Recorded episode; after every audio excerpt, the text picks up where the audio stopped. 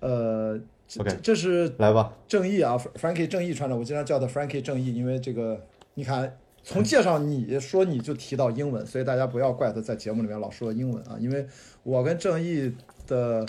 交情其实最主要是因为一项运动就是帆船，所以这次在我可以四十七里面，正义他有一个身份介绍是克里伯环球帆船赛的冠军船员，其实我就是跟正义我们俩一起在青岛号上是这样的一个队员队友，其实也是搭档这样的关系。因为青岛号上其实没有几个中国船员，而且环球船员其实只有我们两个，所以说咱俩算是啊从伦敦出发，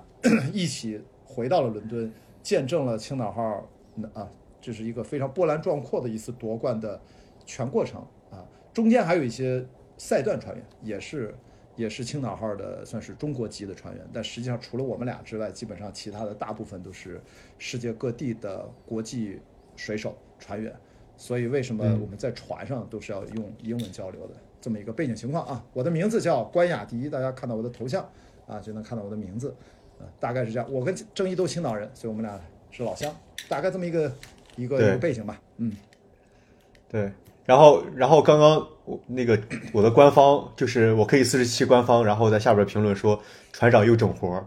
你看我一直播这个官方官方就来了，我一直播官方就来了，就是他他很害怕我现在。哎呀，太好了！这个现在我们就可以啊来吐槽一下这个节目啊。没有，其实我很喜欢这个节目，为什么要吐槽呢？吐槽一下这个我节目。是来帮着正义船长，然后在这个节目当中的一些表现或者说一些背景，咱俩其实可以是吧？分享一下，不管大家对。帆船运动好奇，还是对。这个节目，因为我另外一个身份是，呃，在电影行业从事幕后工作，应该已经二十多年了，所以很多在网上知道我的朋友知道我其实是做电影制片人的背景。这是过去几年因为户外极限耐力运动，我没有那么多的时间，已经算退居二线了，所以。很多喜欢电影的朋友可能听说过我，然后呢，后来过去十年呢，更多的时间精力在户外耐力极限运动。除了刚才说的环球帆船赛之外，我过去十年其实在全世界几十个国家参加了几十场难度最高的超马越野跑比赛。所以说，咱们这个我可以四十七，居然没有一个越野跑邀请你真正的。真正的一个达人吧，咱别说冠军那个级别的，我觉得蛮可惜的啊，我觉得蛮可惜的，因为曲娇娇跟我很熟，她也跑越野跑，但是这个因为我跑的是超长距离的，都是几百公里这种，所以我觉得嗯，我可以四十七，如果要拍第二季，不一定请不请我，但是我觉得应该有这个耐力极限运动，陆地上不只是登山，还有一项运动叫越野跑，它的耐力、它的判断，其实跟海上的极限耐力运动就是正义代表的。呃，长航跨海跨海的航行其实是一个很好的互补，我觉得都很适合这个节目啊。我就聊一下自己的背景啊。我我觉得我觉得苗浩可以来，苗浩是很强啊。对，苗浩苗浩是铁人三项，铁人三项嘛，哎铁人三项，对他他的实力非常非常强，我觉得对，而且他的这个各方面媒体啊什么的，而且也突破了。这个中国中国这个铁人三项的大铁的一个记录，当然的非常非常。所以说，我可以四十七，它因为它是一个团队赛，所以它其实对人的整个的团队协作，然后对抗性其实以它很重要，但是它不只是对抗性，它更重要的是一个团结，重要的是把大家能够拧成一股绳，发挥各自的优势。我觉得这个比赛或者这个节目的规则哈，我觉得有趣是在这儿。它并不是只是拼某个人的某个单项的指标，所以就让这个节目它好看，好看在这儿。所以我认真的看完了每一集，所以我一会儿也有很多问题跟你八卦。然后先听听你怎么样？你今天直播有什么任务吗？啊，我没有任务，我就是跟你这个聊天，然后做一档这个专栏节目嘛。然后下边看有人说，你跟关老师看起来像同龄。那大家知道我多大，我就跟你同龄，对吧？大家可以先猜一下我多大，对不对啊？我跟正义那同这个骚气的男人穿着这个粉红色的衣服，这是他的风格。哎老是喜欢穿粉红色的衣服，或者是白白框的眼镜。我今天没戴白框眼镜啊，这也算个白框。哎，我这个啊开是开是因为？是因为有人提了，我开我把滤镜关掉因。是因为有人提了要求是吧？没有没有有人提了要求之后，你才不喜欢戴白色眼白框眼镜。不是，是因为我刚录那个综艺的时候，所有的导演各方面，因为也要也是无数镜头对着我，他说雅迪，你戴那个对眼镜跟衣服的搭配各方面，从他们专业的意见建议我不戴，所以我在我那个综艺节目里面、前三天戴眼镜，从第四天开始到全部录制完就没再戴眼镜，所以要不我把我把眼镜摘下来，嗯，好吧，这个好，呃这个大家可以猜一下。啊，我的年纪啊，你看你你还假装老成，对，可以可以把这个可以把年龄写在下面，然后让公屏上，现在我们俩的这个评论都能看见，好像所以就大家可以猜一下。好像那个我没有开滤镜哎，好像没有。没有没有，我三十三、三十、我三十五、三十六、我把这个美化关掉。三十三、，三十五。哎，我把这个美化关掉，好，关闭了，好，现在没有任何滤镜了，我关掉了，OK 了。好，这是我，们你们这些粉丝真的是，你们这些粉丝真的是，呃，有人猜四十六，哇，谢谢这位粉丝，四十四十四，这还然后四十二、三十八、三十三，四十八，怎么四十八的都有了？天哪！我一把滤镜一关，你们就开始嗯往四十五以上猜，很残很残忍啊。好吧，然后可以公布答案了啊，公布答案了。就是你哎，首先大家知道正义多大吧？先把正义的年龄打在公屏上。我都我都把我现在每次直播啊都有人问我多大，我现在已经把我的这个年龄已经打在了这个直播的这个 title 上了。啊，是吗？啊，呃，就是一一位对一九九六年的船长啊，一九九六年的船长，对对，然后对船长什么船长八六年的船长九六年的，胡说八道。呃，好吧，这个这可以可以可以都是人才，可以公布答案，就我跟郑毅相差十七岁啊，相差十七岁。然后我我是一九七九年，所以说呃今天四十四，所以刚才有朋友有人说四十四，应该是认识我的人啊，因为我的年纪天天在我的节目里面说很多啊。然后还有另外一个身份，就是做了大量的内容，有很多我的纪录片，包括这几年在做播客啊。大概被你介绍介绍完了，怎么样？你现在 OK OK，呃，为什么跟这个节目组啊形成了这么微妙的关系啊？一旦你开直播，他们就紧张，是怎么回事儿啊？我先听听这个呗啊。因为我我我说话吧，我说话就是比较偏向于如同我的名字一样非常正义，所以所以有时候会忍不住忍不住吐槽，所以所以这个这个就有这个就有人会断章取义的把我说的话放在这个豆瓣上或者放在小红书上，然后嗯，你看，然后一放上去之后，这官方就会过来说，哎呀，你说了这个这个，然后你说了那个那个，就开始就会有这个之前的这个协商的这些东西嘛，嗯然后就会就会就说你不能说这些话，不能说这些话，嗯，对，哎呀，其实这个节目本来大家都还挺希望看到选手能够在节目之外，大家同步发布一些。为什么你看现在很多综艺节目都会有那种啊、呃全全篇的 reaction，对吧？就是陪着你一起看，谁谁谁陪你一起看。哇，李景李景亮来了，李景亮来了，啊，是吗？啊，景亮哥，这是 我李景亮在我直播间刚刷了个礼物，啊，他看到他，我说嘛，发脾气又他的泪水，其实都特别动人，真的，我真觉得特别动人。就是对这样的对抗类的这么顶尖的运动员，如果他没有个性，他是不可能达到自己的那样的一个运动竞技水平。但同时，他的真诚啊、真挚啊，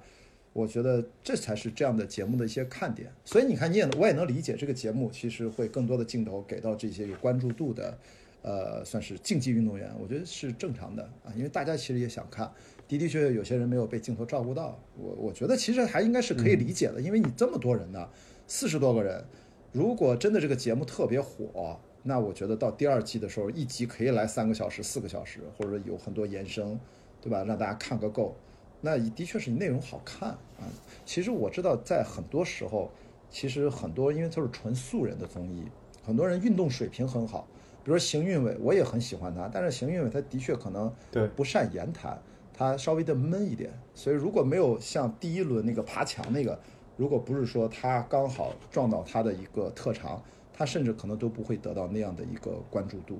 所以这个是运气啊，这个面对镜头表达，对我发现了，其实，对吧？Frankie 你也是吧？你也知道，就咱之前那个表达跟老外这镜头，我觉得你现在已经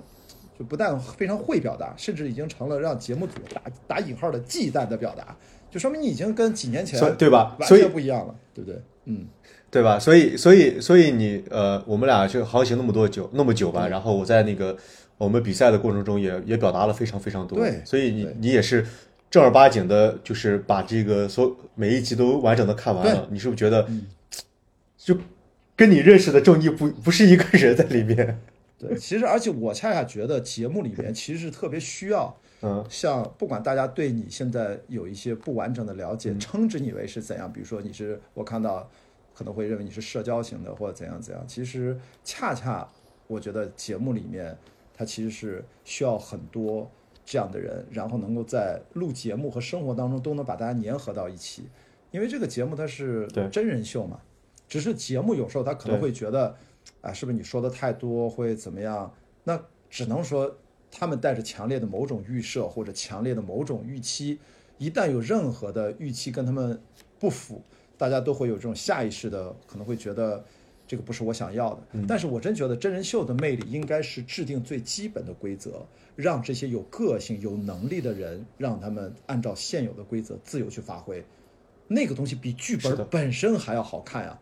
但是如果你把这个自己认为上帝视角，像上帝一样制定规则使用的过于频繁，或者说过于的随意，或者过多的只是为了实现自己的一些引导性的目标来随时更改或者随机的去制定一些规则，这个我觉得可能就会有些问题吧。我现在我也不知道哪些规则是他临时这样的制定，但有些规则我觉得最好可以提前告诉大家，或者在合适的时候有一定富裕量告诉大家，而不是突然袭击。可能就，我觉得，但但是我觉得可能节目就想要这个突然袭击的效果。那你看，这就是做节目的思路不一样。我是因为做电影制作幕后工作很多年，我刚好也刚刚录完了一个综艺节目，我其实蛮理解他们的啊，就是但是在执行的过程当中啊，还有一些执行上的问题，一些细节问题啊，这个，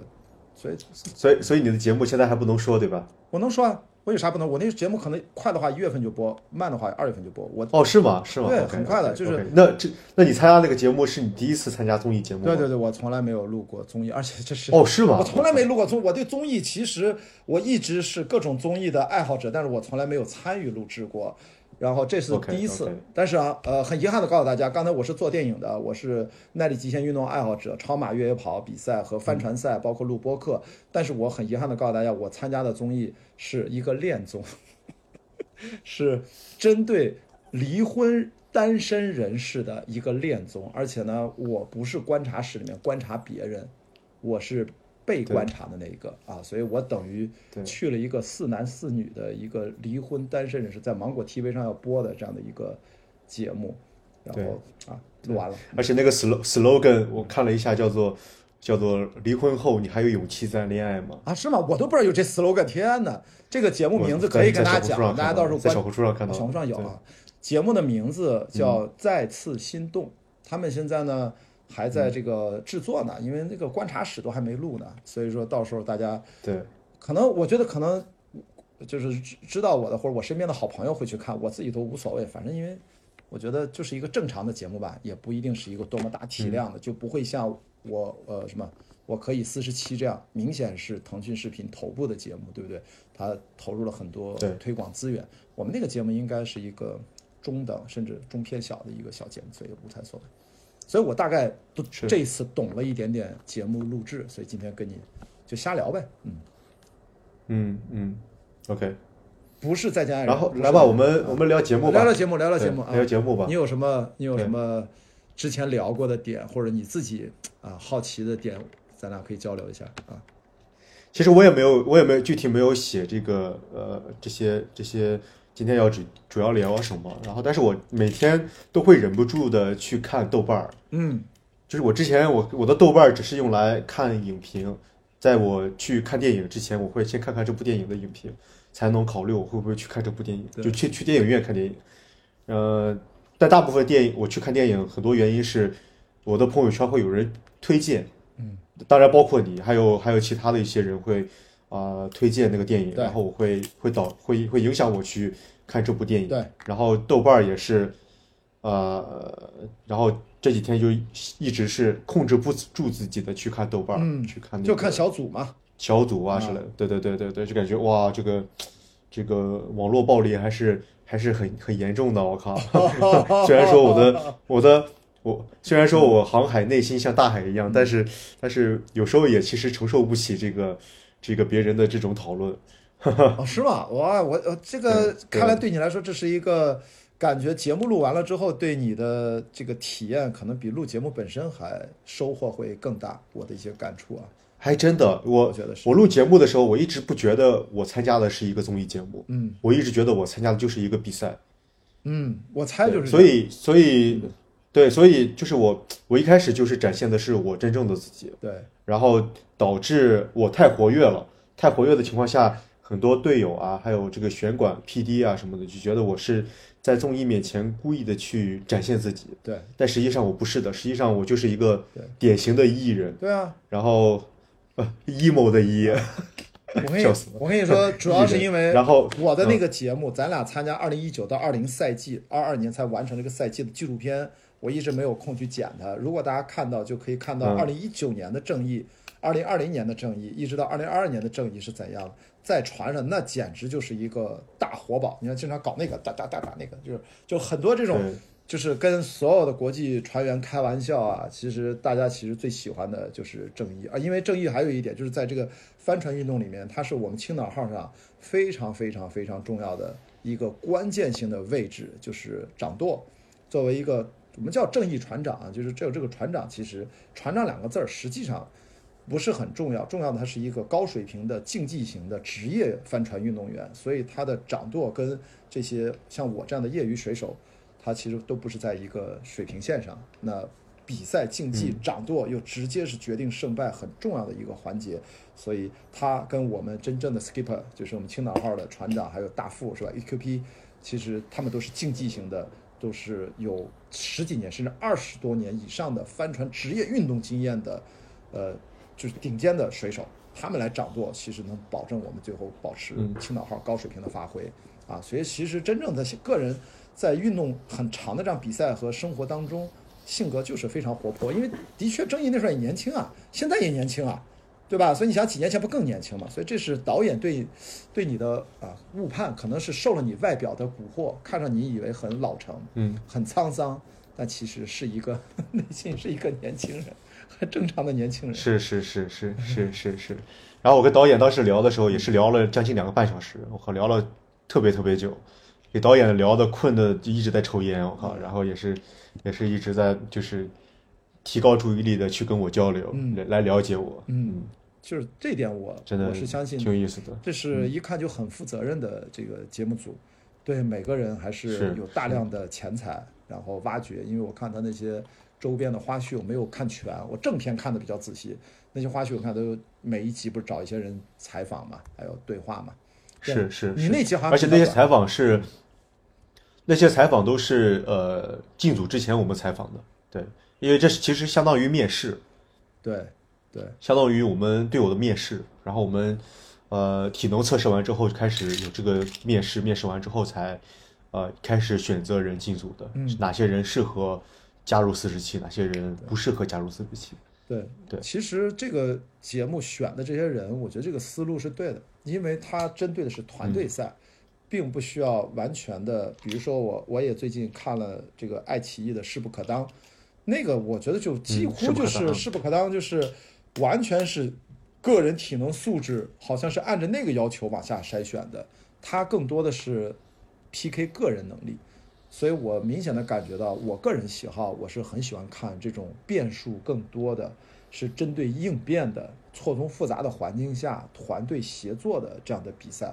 呃，因为我也看过原版的这个韩国的那个，在 Netflix 上一上我就看过了，我觉得体能之巅，对，理论上这个是应该是买了版权的啊。理论上，如果不买版权，其实还这个腾讯还挺不厚道的，因为它很多，比如说你们过过铁索桥那个比赛环节都是一模一样的，所以我其实都看过。对，抓马那个也很像，对，抓马那个也是的，所以所以我就觉得应该是买版权的，因为他们不差这点钱，只不过说他买了这个授权，他并不需要在宣传的时候去说这是我们花了这个版权的。最近这个比如说《瞒天过海》这个电影，它其实是《看不见的房客》西班牙电影的翻拍权，它在片尾很小的一个字幕啊，电影都结束了，看到说本片其实是翻拍自西班牙电影啥啥啥。其实我觉得就是一些片方或者说版权方，他们自己想宣传就宣传，不想宣传，那么可能就不提。但是我明显觉得这个我喜欢看咱们这个，就是我也看了那个，我看了几集就没看下去，就是因为中间还是有一些文化上的一些交流上的，我我觉得，因为他说的不是中文嘛，就跟他感觉共情比较差，啊，共情比较差，嗯，挺好的。是的，是的。主要你你当时就觉得这个比赛呗这档节目啊，这档节目这档节目不是不涉及到剧透啊，不不能涉及到剧透，因为还还还没播完，当然不能。还有两天大。家不能问后面的我也不想我也不想知道。对对对正义也不要跟我讲，我不想知道是，我就 等着。还有两天，还有两天就播出来了，对，对，还有两天就播出来了，你是一共录了多少天？这个可以讲是吧？录了二十一天，哇，你看你们这个长，你看我们那个才录了十天就结束了，因为我我说我们是个小预算的节目，就是但其实，对对，二十一天其实我们一开始放了二十一天全封闭是吗？全封闭，不让出来。对，然后我们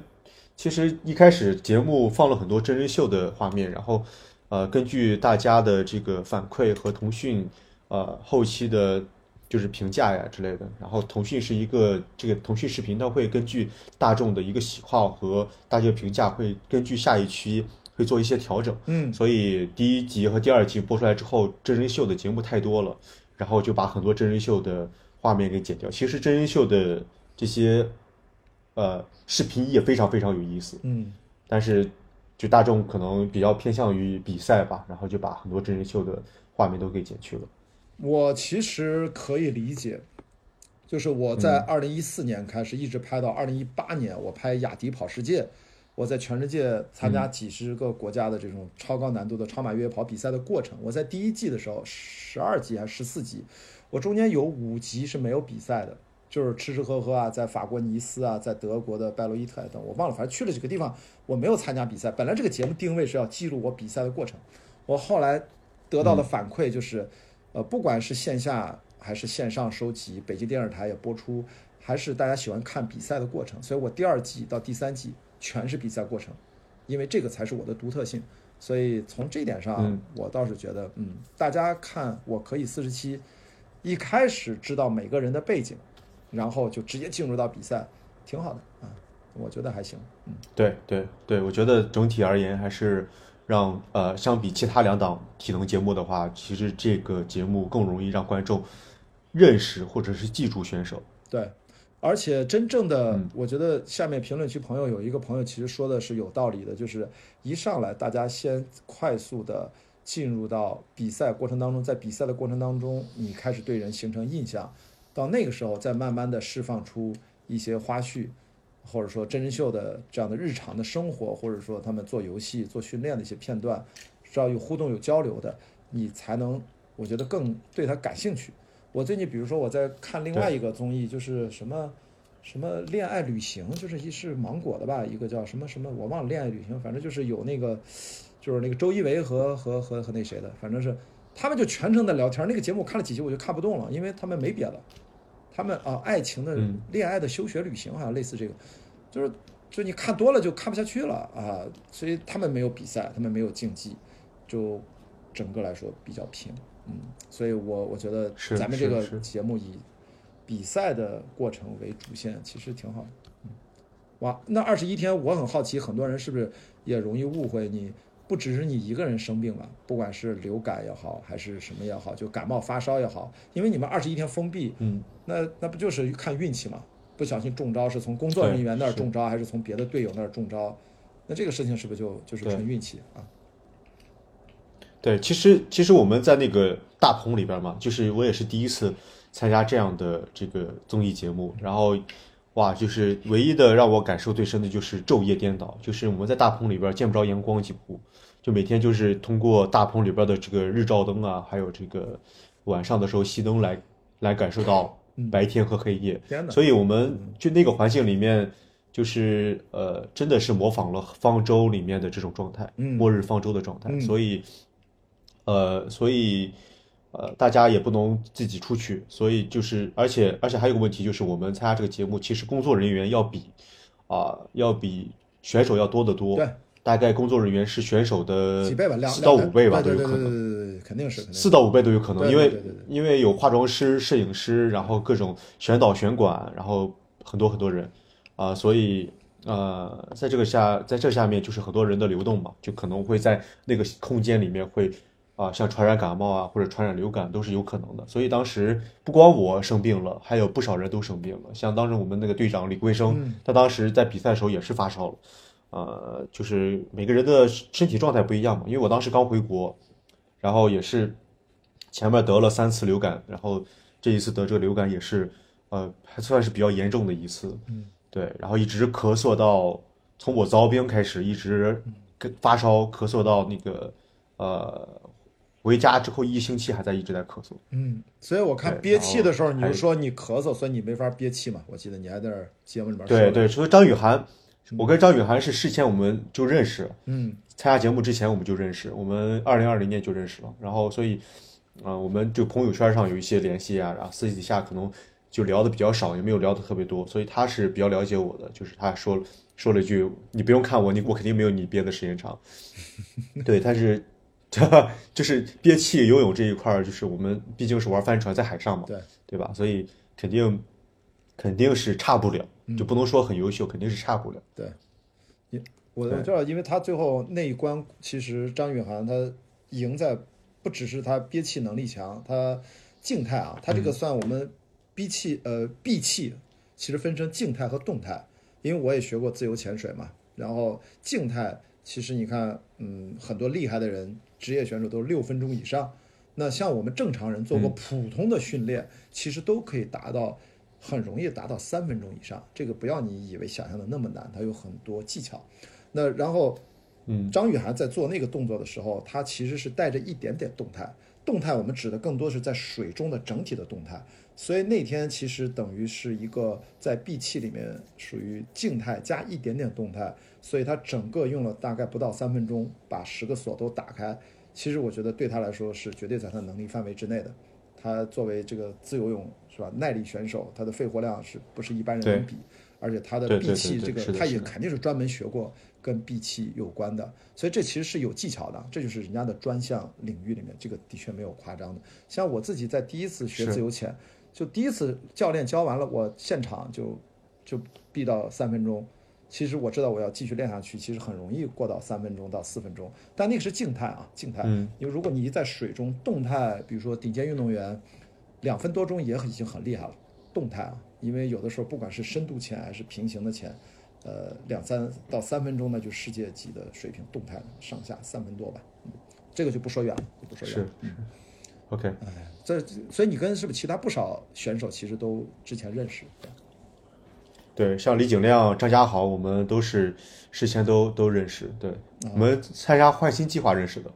哦，对对，就运动员的那个课。对，对，就是你上次不跟那个谁，那个换新计划里面还有参加那个表演训练班，对吧？记得。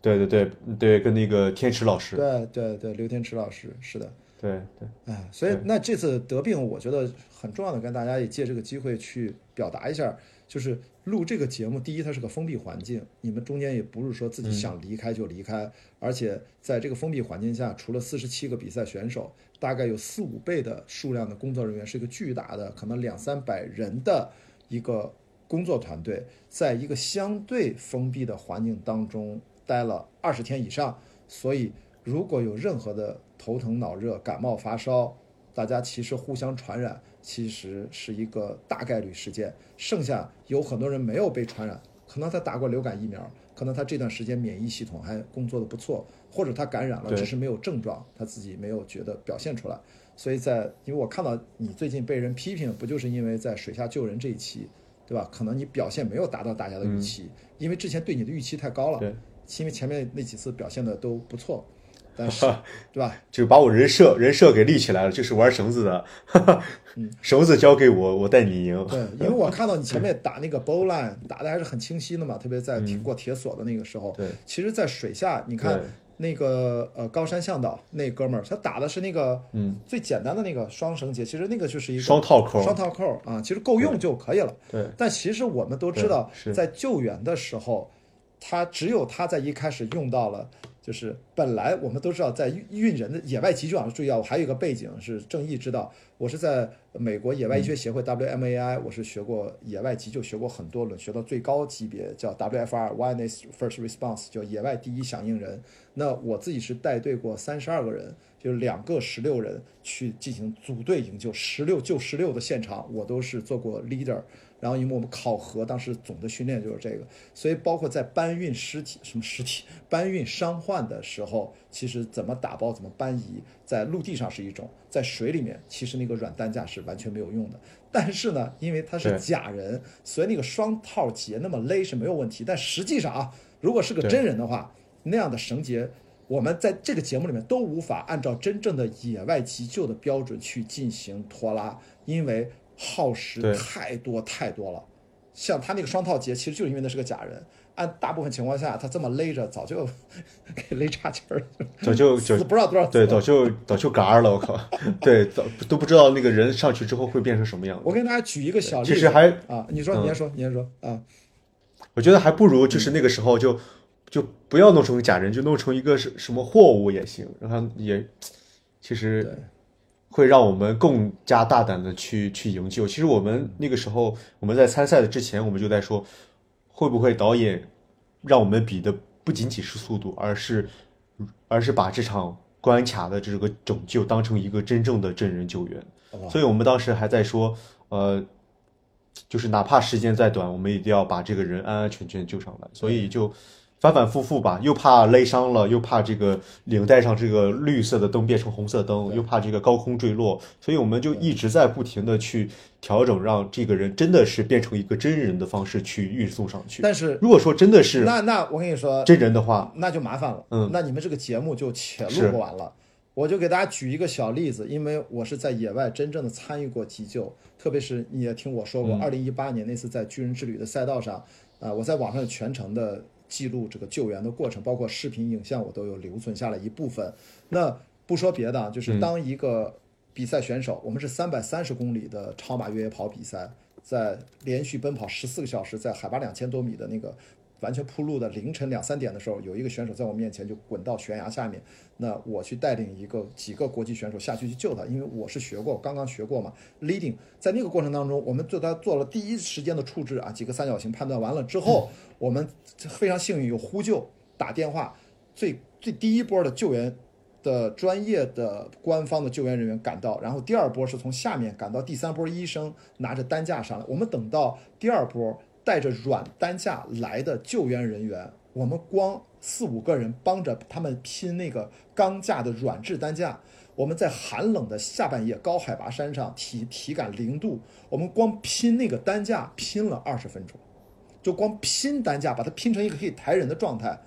拼了二十分钟，然后我们把人注意，我们先对他进行处置，保护他的颈椎，非常轻轻的搬挪。我还幸亏我带了剪刀，把他的越野跑背包剪掉，因为他头皮都翻开了，摔得非常厉害，滚下山崖那种。我们把他搬到了担架上，再按照正常的打包给他固定住，整个过程再把他从悬崖坡上抬回到跑步的赛道的一个平台上，又一个小时，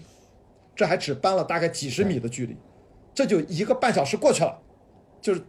将近一个半，不到一个半小时啊。然后专业的第三波救援来了之后，我们这几个就可以走，继续比赛。实际上，我们的比赛进程已经耽误了一个多小时，我们还都以为我们肯定被关门了，我们还要申请投诉，万一我们被关门的话。所以我想跟大家讲，就是真实的，如果按照刚才正义讲的，我们按照实际的野外急救的操作，你知道，把一个人从野外环境要把他运到从山上运下来。你猜一猜，咱们评论区的朋友，你猜一猜，按照标准操作，需要多少人把一个失去意识的重伤患从山野环境当中把它抬出来？比如说抬不用很多，比如说一两公里、两三公里，你知道需要多少人吗？我直接说答案，这样，需要十六。我我先我我跟你说，十六个人，六个人，为什么呢？八个人一组。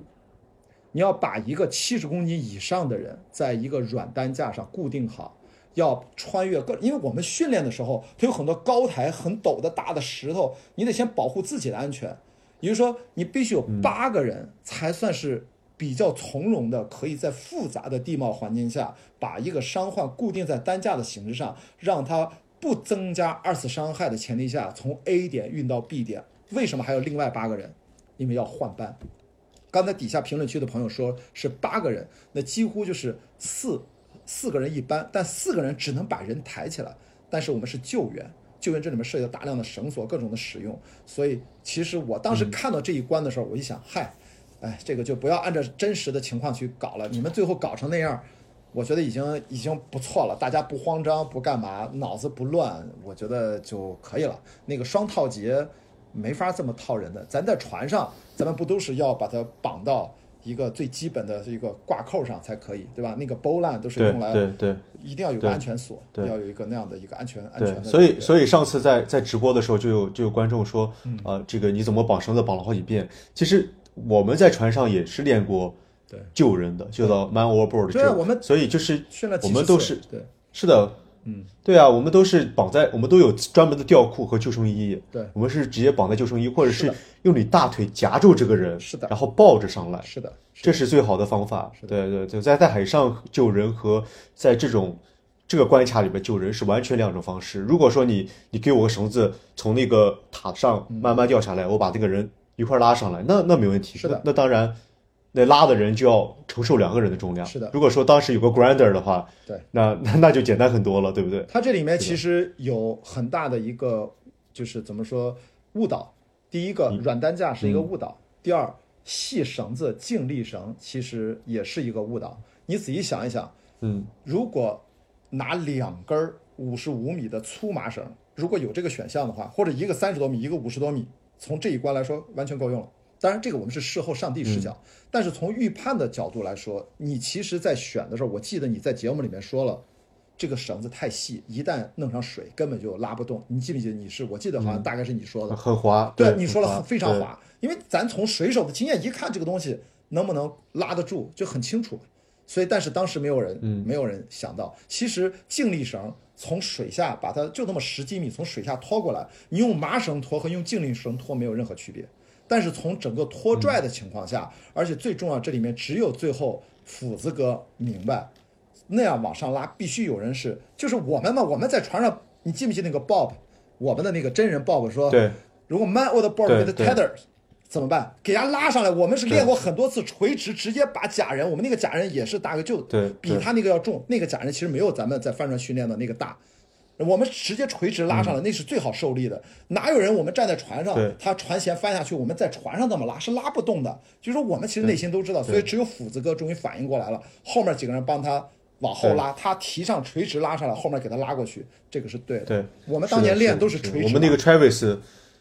对我们 Travis 也是这么拉的哦，对，Travis 也是这样，硬拉一样。Travis，Travis，Travis，对对。那斧子哥一开始这一开始愣拉，后来他就明白了，要垂直拉，这个反而是咱们垂直拉做做那个硬拉动作，其实都能拉起来，七十公斤也能拉起来。如果是嗯对，往后拉的话就全是这个摩擦力。是的，是的，是的，纯纯的摩擦力。对，是的，是的。所以这一关我按常理，其实这些运动员拉这些七十公斤不是问题，不应该那么费劲的，不是。对，主要是要看怎么用力，怎么去找角度去去拉这个假人。对对对，所以我觉得那一关，我一看你你的精神状态，你的体能状态，我已经看出来你是在勉力支撑。所以这个事儿，很多朋友呢，观众他可能觉得你哪里不太对，但是运动员看一眼你就知道，就是一定是哪出了严重的问题，能支撑下来就不错了。这个脸都煞白了，当时。对，我进去之后我都没有说话，从从我。从我进那个关卡，进那个电梯洞，那个电梯出来，然后再到水下面，我都基本上一共说了不够五五五五句话，就是全程沉默。对，就是我的状态好不好，就是要看我的话多不多。对，我的话多就说明我的状态好，我的话不多就说明我状态状态不好或者是心情不好。对，对，因为就是 包括你磕后脑勺失忆那一下，我就说嘛，我当时一看那个滑坡，而且它有水，就是咱以后就有经验嘛。因为我不是跟你私下说过嘛？我说那个我一看，我说为什么没有人侧着下滑？因为消防员他们训练的时候一定都是侧着下，或者说我们的实战当中的是呃，在军队里面不能这么拿屁股往后滑，因为屁股后滑不就直接撞到尾椎骨触地那一面也很危险，更别说万一有一个反弹就摔到后脑勺。所以我们都是侧着往下滑的，侧着这样滑，你能收一撑，脚一点地，你能更容易站起来。所以你跟我说消防员是这么做的，我觉得那个是合理的。但是我发现几乎所有人都是对对直接屁股往下滑，滑了梆一下就砸了一下，屁股梆砸，就所有人都这样。我也觉得是的啊、这个这是个经验问题。是的，是的，真的真的没有想到，就是那个坡是这样的，就稀里糊涂，赶紧赶紧往下下，然后下的同时我又忘在那个塔上绑绑绳子了，然后就对，跳下来之后，我说：“哎，你们别下，别下，你们先把绳子绑好。”然后等绑好之后，才开始慢慢慢慢往下下的。是的，是的，是的。那个时候其实从一开始，如果想撤退路线，的确如果有五十五米的绳子，其实从一开始从那个地方往下垂到竖井那儿那八百万，我觉得分成两大段儿，其实就就蛮好的。其实所以后来那一组动作快。一队是吧？一队吧，我记得就是有那个小童的那一四队，四队啊四队有小童的那一队，四队四队，你看一开始很慢，后来他们其实就解决了这个传输的衔接问题，后来发现时间反而还剩了三分多钟，哇！我觉得是是是是，太太牛了，太牛！当时我当时我在那个呃，就是在呃，就是甄子丹宣宣告的时候，他说说四队救了三个人，然后三十八分钟。我当时我们完成之后，我我当时想，我靠，我们应该不会是最差的吧？哈哈，结果结果听到了有有的队竟然还剩三分钟，然后还把把这个三个人都救起来，我觉得哇，对，太牛了，所以我觉得还有一点就是，不敢相信。如果从复盘的角度，就是呃，如果在以后咱们知道在录节目啊，这个节目对着镜头也可以讲，跟李桂生，我记得李桂生跟你你们当时有一个共识，就是说我们要把它像救真人一样去做一个真实的救援，就是这个程度啊，某种程度上是大家容易自我的一种叫诱导，我们其实是忘记了，其实这是一个节目，在来录这个节目的过程当中，如何合理使用规则。但是我们一厢情愿，就像你看，你也是一厢情愿，你觉得二十多天我参加了一场连接不断的这样的连续赛，这是给你，其实你忘了这是个录个节目，这是个真人秀。我给你举个例子，势不可当。第一关做仰卧起坐，我不知道你有没有看做仰卧起坐，对有人做了四百多，还有人做了五百多，就是它的规则就是后背有一个红条，你的后背往上仰仰下，然后用手拍一下那个键，就算一个。至于你两边是不是用手撑地，你是不是揪裤子，还是你抱大腿，你借力，你随便。我的意思说，没有人说不准借力，他只说后背靠到红条有一个反应板，后背靠到红条，用手拍一下按钮就算一次。至于你怎么做到的，对其实没有人管。所以在这个情况，我觉得李桂生他作为队长，可能他也发烧，他脑子不清楚，突然自我感动了一下，我们也像救真人一样去救。我跟你说，如果像真人一样去救，小童就不可能用双套结来套假人，一勒就直接勒死了。是是，所以这个事情你知道吗？就是对是一定这个呢也普及一下，那个结它是不能这么拖人的，就是是任何伤患就这么拖死了。但是你看人家小童一句话没多说，嗨，不就是个假人吗？拖上去就行，屁都不多说一个，然后赶紧干活就好了，这就是在比赛。所以我觉得这个事儿有的时候，我觉得啊，就是你看，哪怕就算我在现场，我又哔哔哔，我也爱哔，我跟你一样，我也话多，说了有用吗？可能说了没用。大家在那个氛围下，所以有的时候见机行事，怎么能够提前用更充裕的时间下做提前的沟通？我觉得其实都是顶尖的运动员，这个动商就运动的动都非常强，智商都不差，情商各有，我觉得各有擅长啊。我觉得在一起，我喜欢看的就是这帮都很厉害的人在一起怎么去交流，怎么去团结。我觉得这个节目就看的是这个，但是呢，很多人因为呢，对。大家就喜欢吃瓜，就喜欢看撕逼，把一些很多运动魅力之外的东西，用一些那样的一些，比如说看狗血剧的那种东西来惯性的看待这样的真人秀节目，我觉得是可惜，是浪费了，没有欣赏到这样的一帮顶尖运动员花那么多钱把他们聚到一起，我们居然不去看他们最值得我们学习和借鉴的东西，天天还是按着像看家长里短的那种婆媳剧一样来猜测谁跟神人心不古，哇，我觉得好浪费了这个节目啊，我是这个意思。嗯对，是是是，上来就是什么八百个心眼子，上来就是什么实心眼儿。我们我们在录节目的时候都没有想那么多，我们录节目就是为了这个玩游戏，就觉得哇，这个创造多么好的环境，然后就跟玩剧本杀一样，有人给你搭建场地，有人给你制定规则，给你弄一个游戏让你去闯关，我就觉得就很很好玩对。所以说，你看，我不是也说了吗？斧子哥不也说嘛，把李景亮投出去，说的也特别坦荡。嗯我觉得他不会认为那个有任何问题，对吧？所以那个是把他后期配上了字幕，稍微的引导一下，大家就会觉得斧子哥好真诚。为什么？他是村书记也好，他是村干部也好，就是他有那种乡土的气息。但同样的话，如果说同样的话，换成另外一个人说，先不说是不是你，换成另外一个别人说，嗯啊，那可能就是另外一个效果。看你后期那个字幕怎么加。这个其实我我作为我做电影这么多年，我们都知道后期 这个这个它代表它的一些啊潜移默化的一些倾向性，其实也是有的啊，我觉得也是有的啊。哇，对对对，是的。怎么样？你这个二十多天拍完了就，是不是就是真的到一定阶段被淘汰了就就提前的人就离开了，一个队一个队就这么离开，就这么回事儿，是吧？对对对，就淘淘汰了的人就就就提前走了嘛，淘汰的人就提前走了。挺好。对对对，是的，是的，是的。我啊，这个这个节目挺有意思的。反正作为运动员而言，我觉得参加一个这个节目挺好的。然后我也是为了参加这个节目，还把欧欧洲的比赛也给也给也给停了，就暂时停了，然后过来参加这个节目，就觉得这个运动员啊、走一个这种综艺节目的这条路，我觉得很有意思。首先，我比较喜欢比赛，我比较喜欢啊、挑战一些好奇的东西。嗯，所以就是在这个情况下，我觉得就是，而且让大家更加了解帆船，因为帆船这项运动真的在国内太小众了，嗯所以呃，因为我其实我进之进之前我也不知道是什么样的啊、比赛，嗯我以为我们以为都是真的像体能之巅那种个人赛，就很无聊。我或者是真的是拼嗯，对，对，或者是真的拼体力。然后我我甚至在参加节目之前，我去练了一周的 CrossFit，然后呃，结果一点都没用上，就是跟 CrossFit 完全不一样。对谁能想到第一关是攀岩呢？谁能想到第二关是这个呃呃下象棋？这谁都没有想到。对对，就非常非常的呃，就是让人就是就是就是不敢想，就永远猜不到下一关会会比什么。对对，非常有趣，我觉得非常有趣，就跟真的玩剧本杀、玩那种闯关游戏一样。对，呃，对我们我们甚至一开始最后都觉得可能最后的冠军是一个人，嗯，会选出一个个人战呀之类的什么的，但对最后也是团体赢嘛，对团体赢。那那是跟我想的一样，嗯因为我看了前几集，我就推算出来，这个东西它讲的还是团队，所以我就觉得让我在两个节目当中平衡，我个人就会更倾向嗯于你让我选择，比如如果我有机会去参加势不可当，或者有机会去参加我可以四十七，我毫无疑问我肯定参加我可以四十七，势不可当，你知道吗？嗯就是。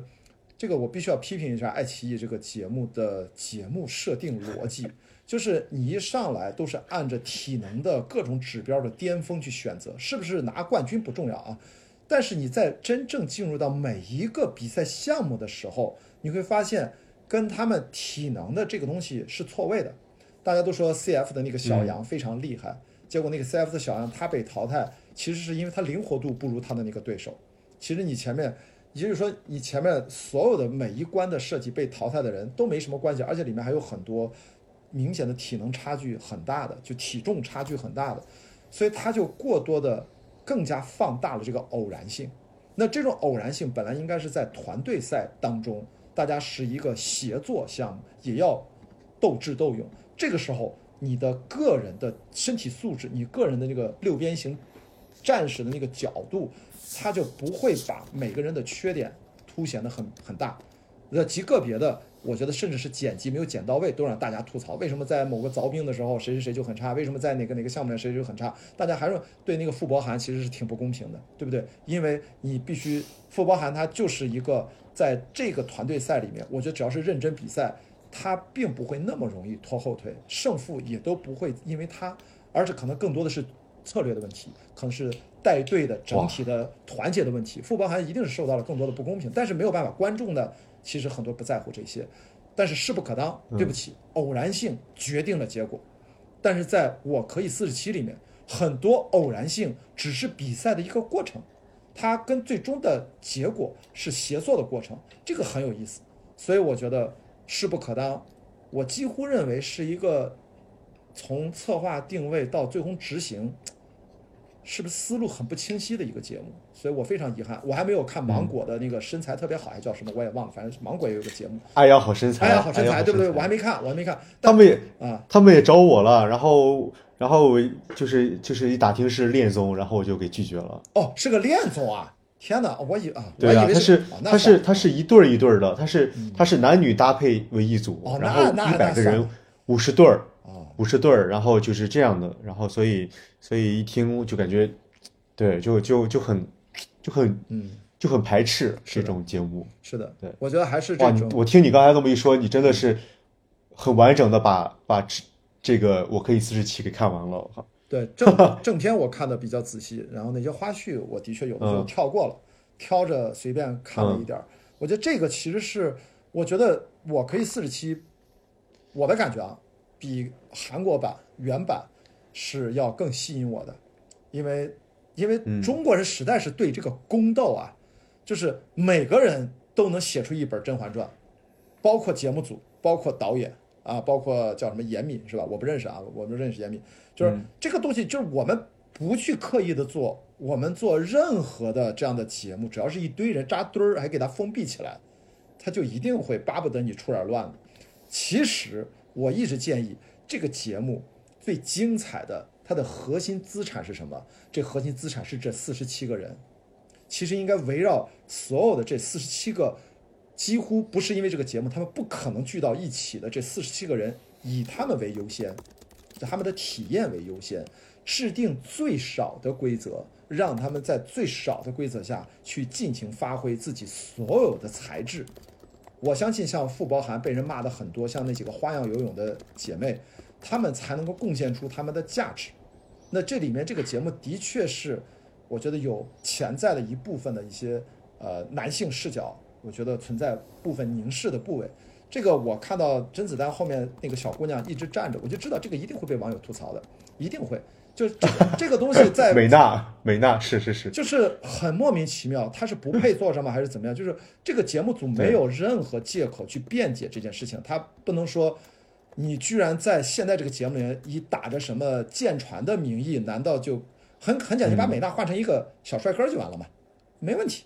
不就完了吗？你为什么要找一个姑娘站在那儿？你这不就是等着被人锤？我就觉得，也就是说，在这么明显的问题上，在电影行业，我本是高山都可以骂成这样，都可以把事情曲解成另外一个样子。就这么一个恶劣的环境下，居然节目组可以让一个小姑娘站到甄子丹身后和范志毅身后，全程那么站着。那你为什么让薛凯琪来了坐着呢？那美娜和薛凯琪的差别是什么？就这件事情，我觉得不过脑子这件事情，这是我唯一的一件批评这个节目组，我觉得他们没有借口，无法有借口的事情。剩下那些至于，呃，应该这个这些话应该是女选手自己来说啊，她们是不是觉得哪里觉得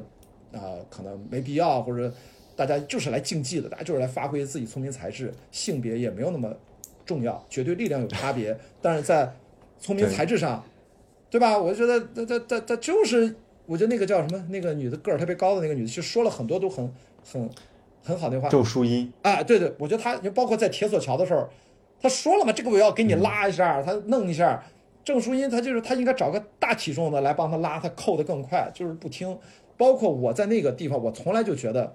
木板就不应该去扣那环儿，你就是上下扣，因为能增强稳定性。木板那些都不用扣，为了节省时间，最后就是不扣的人就是最快的。其实这些东西在一开始就要进行快速的战术讨论。我觉得这个都不是说我事后诸葛亮。当时我一看，因为我知道我们天天在越野跑，我们是面对不稳定奔跑的时候，我们都踩在极为活动的那个 rocky 非常 rocky 的情况下，其实你会知道不影响我们的移动的，特别是它几乎卡扣卡在那儿，你只要上下稳定了没有问题。郑淑音其实都提出了很多次很好的问题，还是被人忽视了。所以我觉得这个节目，我觉得嗯，那个让小姑娘站在后面那个点，一定会被吐槽死的啊！现在是是，我也不知道他他他没法改。我看，我看，我看豆，我看那个豆那个豆瓣上说，嗯这个节目离满分就差一个凳子，说到这个 特别搞笑的一个题目，对真的真的真的，对对对，哎呀对，我觉得这个好奇怪。我看到那儿，我就想，这节目好大的胆子，这么挑战现在的观众的主流审美意见。但是这里面的我的女选手，这个没办法，因为我跟曲筱绡前两天还在北大还嗯见面、啊，我估计她是不是也、也也会被吐槽呀？我看到说她他被被骂的挺惨的，对，被骂的挺惨的。真是这是嗯没辙。我觉得，我说句说句直白的，他被骂，我就问，那这个就是在形象上吃亏，就是大家如果你是像扣一形象上好一点，大家可能吐槽他就会少。然后呢，还嗯就这个东西就是很很烦，就是还是用男性的这种外表的这个 judgment，就还是在做评判。就是还是说白了，颜值好一点，比如说咱俩属于长得不难看的，就 OK 了。就是就是，我觉得现在长相普通人就是他妈是优势，你知道吧？就是咱也不要长得像 idol 帅成那样，也不要他妈奇形怪状。但如果你是特型，比如说斧子哥，不会大家在意斧子哥怎么怎么着，这是男性都好说。对我觉得男性都好，但一到了女性这儿，就很问题就变得很复杂了，你都不知道这话该怎么讲。嗯所以我就觉得曲娇娇其实就是她的能力在高海拔各方面，其实她的绳索各方面都很强，但是没有她施展的机会。当然也有她怎么跟人沟通啊，包括她铺板的时候，我都替她着急。我要在那儿，我我要我认识曲娇娇，我如果跟她好的话，我说娇娇，你去你去后面，你去在你你其实，在那个活上，你就到后面帮着大家在陆地上来回搬运，这种事情，我们要的追求是暴力效率，快速通过。你看，我举个例子，就那哥们儿，就是那个那个那个，就是呃特别瘦小的，他一个人搬了一吨，搬了几十袋儿。其实那个很重要，那个呃，马家俊好像是好像是，就是他最后不也都还是斑马多吉，类似吧，反正他们俩一直搬，一直嗯他就搬那段。其实嗯那段是需要一个非常，我觉得是珍妮是吧？在那段我就看出他非常稳健。嗯，其实，在那段其实就是一定要稳定输出功率，你要做一个匀速的不要着急，而且只有一个人做的是是最对的。我当时去，如果想换成我拎拎起来，扛到肩上。嗯。拎一个稳定的走，一次可以运两袋儿，这个是最快的。只有一个人是跟我想的一模一样的，肩上扛一个，手上拎一个，然后慢点走，稳定的走，我们叫匀速输出功率，心率控制好，其实这个效率最大化。所以这些一系列的问题，我觉得曲筱绡当时她有点有点着急，他应该把这个位置让出来啊。他那个体重他忘记了，因为他体重小，那个木板是非常沉的，那个木板是不是挺沉的吧？拿起来来回那么搬运，对，其实挺沉的，对对对它的绝对力量不足以轻松的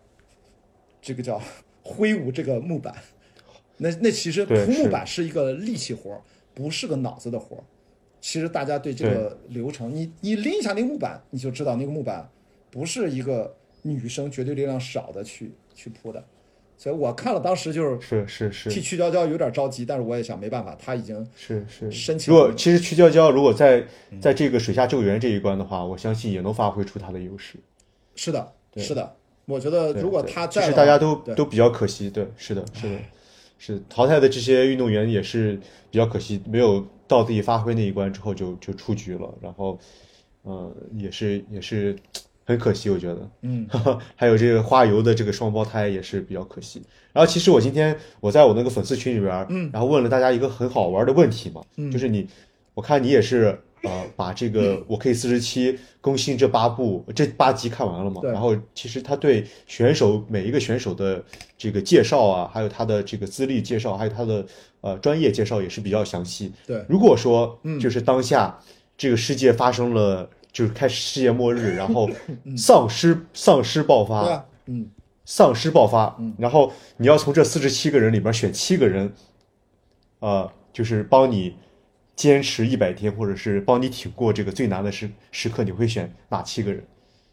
呃然后我就先我我就先选你啊，我先先把你选，就是啊。咱们俩 其实其实大家有点重，你知道吗？啊，其实其实不你你也你也知道这个，咱咱俩不重，咱俩不重，因为因为咱俩年纪啊。差的很大，在一些重要的决策上，咱们俩的，你不咱咱俩在船上就这样，咱俩在船，咱俩的观点永远是互补的对，搭配嘛，咱俩是关键是互补的，就是是咱俩完全不重，嗯。就是咱俩真正对重的其实是，比如说我们过往成长的环境，青少年都生活在青岛海边儿，我们大概遇到那些同学啊、老师啊，我们日常生活那个很像，所以让咱俩因为有了同样的成长环境，让咱俩很好交流啊，这个很重要。我觉得，嗯，因为综合决策能力，我觉得这里面我就不说具体人了，就是从综合素质上，嗯，我们就是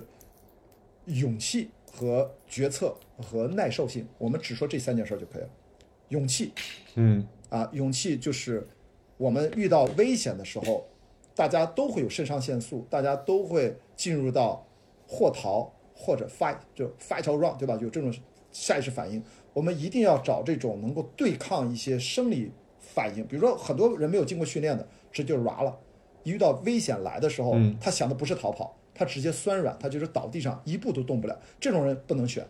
所以什么人可以备选呢？比如说李景亮，比如说徐灿嗯，啊，比如说斧子哥，斧子哥都不敢说，斧子哥没准遇到丧尸也软了。就是你别看他身大力亏，对因为我不会选斧子哥的，因为在在真正的这种灾难情况下，绝对力量并不是优势啊。所以说，我说勇气是第一位，第二是他的判断力。OK 判断就综合判断。OK，对现在选了，现在选了三个人不不，三个人了我我不是选这三，我是选三个维度。你你啊要选几个人？你最终要选几个人？选七个，啊，七个人。OK，如果是七个人的话，继续说，继续说，三个。维度，我们从中挑，你来告诉我。我说完三个维度，你就知道选谁了。在只有六个嗯人，因为我先选了你，剩下六个人，我希望在三个维度各选两个，一个是最有勇气的两个人，最能综合当下环境复杂环境做判断的两个人，然后最有耐受性的、最能忍的、最坚韧的选两个人。嗯，大概你想想，如果最勇敢的，你想想是谁？我觉得很勇敢的。我觉得在我们这这这几集里边，勇敢不代表莽，对啊，这是这是一个这是一个这是一个判断。还有冒险不代表探险，所以我觉得勇敢这里边，嗯、我觉得李桂生算是很勇敢的一个人。是的，是的，他面对，火，李贵他是生算是。个很勇敢的。消防员。对，对对，他们他给我讲了很多去消防就是灭火的经历嘛，就是正常人而言，哇，遇到这个几百米高空几百米高的这个火焰，肯定就连靠近都不敢靠近，而他要就是真的是逆行者，是的，对吧？所以要去灭火去救人，是的，这个真的是勇敢。是的，然后还有谁勇敢呢？佟章浩勇敢，嗯，都是高山都攀爬，对对对幺妹儿山，然后爬这种高技巧的对，勇敢，我觉得是很勇敢的。嗯，在我觉得我这说的都是一些偏极限运动的一些，不是你说的都是僵尸了，咱就是极限环境下只能极限运动，对不对对？对对对对。然后呃，第二个就是综合决策能力，嗯，综合决策能力，我觉得呃，就是要找一个真的是很果断的一个人，然后很冷静、咱们有有侦察兵吗？这次特种兵是不是都应该算这种？有有一个侦察兵叫蒲中华，那就是六队的普通华肯定没有问题，对，肯定可以，而且他个头小蒲。征华，你知道为什么我们更多的不会选斧子哥，不会选任何大体重？在生存环境下，体重越大，其实对于生存物资的依赖消耗越多。我们在物资有限的情对况下，吃的更多，是的，所以说蒲振华肯定算一个。另外军人还有谁啊？嗯刘文龙，刘文龙这两个，我认为综合判断能力，其实他们在这种训练当中，特别是侦察兵，绝对是排比较靠前的。最后一个维度就是耐受性，谁最能忍？谁最能忍？嗯你是就是比较呃，怎么变成我回答了？啊，因为你你比我熟啊，我给你举个例，哎，曲海滨以前是干嘛？嗯，曲海滨，是攀岩的攀岩选手。呃，攀岩其实某种上他也是比较能忍耐，但是我会从女性里面选一个，就是比如说，我觉得不一定是张雨涵啊，因为我对其他的女性没有那么了解，但是我会倾向于选张雨涵。就是第一，她是耐力运动在中国顶尖水平的女性；第二，女性对于疼痛的容容忍和耐受度远远超过男性。因为这是基因决定的，他们经历过分娩，然后那个分娩的疼痛是男人不可想象的，所以在耐受性上和耐力上，特别是我经过这种超马、超长距离的奔跑，随着距离越长，那两性的成绩的差别越在缩小。也就是说，越超长距离，其实对于耐受性，女性她的优势会凸显。所以在耐受力方面，我觉得这两个名额我会更倾向于女性啊。所以说比如说，所以你的选择是张雨涵。还有另外一个谁耐受性觉得比较好，比如说许富丽，许富丽是呃，干什么？扣一是跑马拉啊，松的。那个我觉得我许富丽是扣一肯定不会选，因为我太了解呃跑步了，我太了这个不是说我对扣艺有任何意见，不是啊，是因为我太了解这项运动了。那许富丽是干什么的？然后徐福利是是斯巴达，精英赛的冠军，女子亚亚洲冠军斯巴达。嗯，呃，嗯，对，因为这个耐受性它不够极致，其实也还好。斯巴达我觉得还不够，我觉得其实我就你不会选曲娇娇吗？不会，因为你比较不会 这么了解，因为这么了解曲娇娇也不会选曲。因为我说了，我不会选斧子哥，我甚至都不会选景亮哥。就景亮哥，其实他有一点哦，是吗？景亮哥其实我觉得是可以再备，如果没有更好的选择，随时都可以嗯把李景亮、景亮哥作为一个选项，因为他的确战斗能力太强了。因为你毕竟你面对丧尸，我虽然讲了三个维度，这三个维度都要包含一个共性，我不用提叫战斗力。但是我觉得战斗力你不需要排高低，你知道吗？就是你嗯你先要保证这三个基本素质，他们才能活下来。因为战斗力，别忘了，我们只要不轻易的落单儿，因为徐李景亮是单兵战斗力很强，但是只要普通人，我觉得曲娇娇是单兵战斗力过弱，所以我不会选他。他大脑再聪明没有办法扣一，他再能跑也不会选他，因为你说的是一个丧尸的环境下，所以我觉得，比如说咱俩的战斗力在男性当中，咱打不过斧子哥，打不过李景亮，但是咱绝对的比普通比比傅博涵强吧。从战斗力上来说，就是就是愣 绝对力量。拿着剑就不好说了。大哥，你就僵尸，你那击剑意思不是很大啊，因为他如果他宁可是传统套路去练什么八卦掌或者会什么砍刀的，他比咱俩战斗力强。嗯但是战斗力还要还有为什么说勇气？因为战斗力都是建立在你有勇气，你有判断力，然后你有足够的坚韧性。如果让你跟僵尸连续战斗十小时，行不行？所以这必须得是特种兵这种人，嗯是就是李景亮，我反而把他靠后，就是如果没有人选了，选李景亮不会错，综合战斗力强，勇气也不差，综合判断力也不会差。但是我们这个判断是要指的是大家是一个 team，不能说我就思考自己就可以了。那他一个人处理单挑破坏了大局，其实我们多损失了一个人。所以最好每个人都是有团队意识的，才在这种极限的这种所谓的丧尸围城的环境下，大家共同生存下来，其实才是最大的概率。所以我会从这三个维度选那种协作性特别高、战斗力均值不低于一个值就可以了。所以你看，几个特种兵我们都是考李桂生这种都是没有问题的。女性，比如说张雨涵，我觉得是可以，耐受力张雨涵是非常顶尖的，能耐受。呃，还有哪个女的你觉得耐受力比较强？嗯，还有谁？还有珍妮吗？呃，珍妮我不知道，珍妮这这珍妮她是力量型，对勇气我就不知道。对我也不知道，所以我觉得啊，呃，刘丽，刘丽是亚洲女拳王，呃，还有个叫冯丽，冯丽的是接剑的，哦就小个子接剑嗯，然后还有还有一个叫是那个 CrossFit 的婵姐，婵姐啊，婵姐，对，然后还有一个 CrossFit 的呃萱姐，也是练 CrossFit 的，嗯对，CrossFit 其实就是我们一直品质都也都很好，但是的确综合判断力这个就说不准了，因为 CrossFit 最重要的一点啊，就是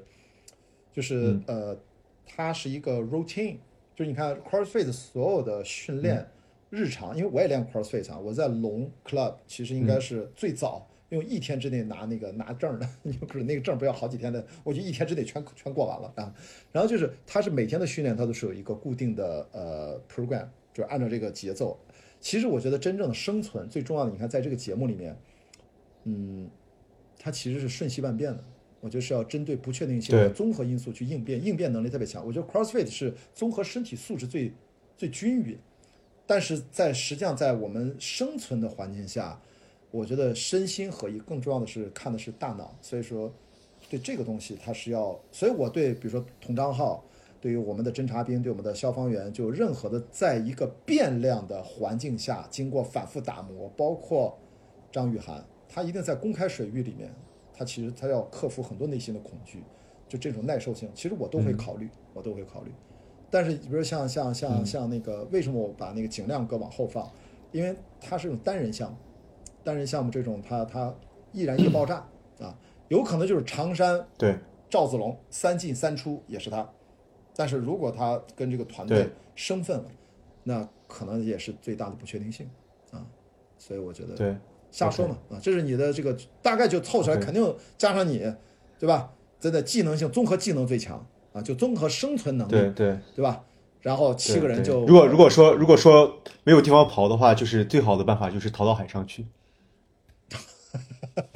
呃 就是僵尸不会游泳 是吧？啊，对，僵尸不会游泳，最好的办法就是找个帆船抬到逃到海上去嘛。没有制水机怎么办？就像我们遇到的没有制水机的，哎，有总会有办法的嘛，对吧？就是我们准准备找好制水机，然后或者是接雨水啊，或者逃到一个无人的小岛上啊，都可以。嗯，对，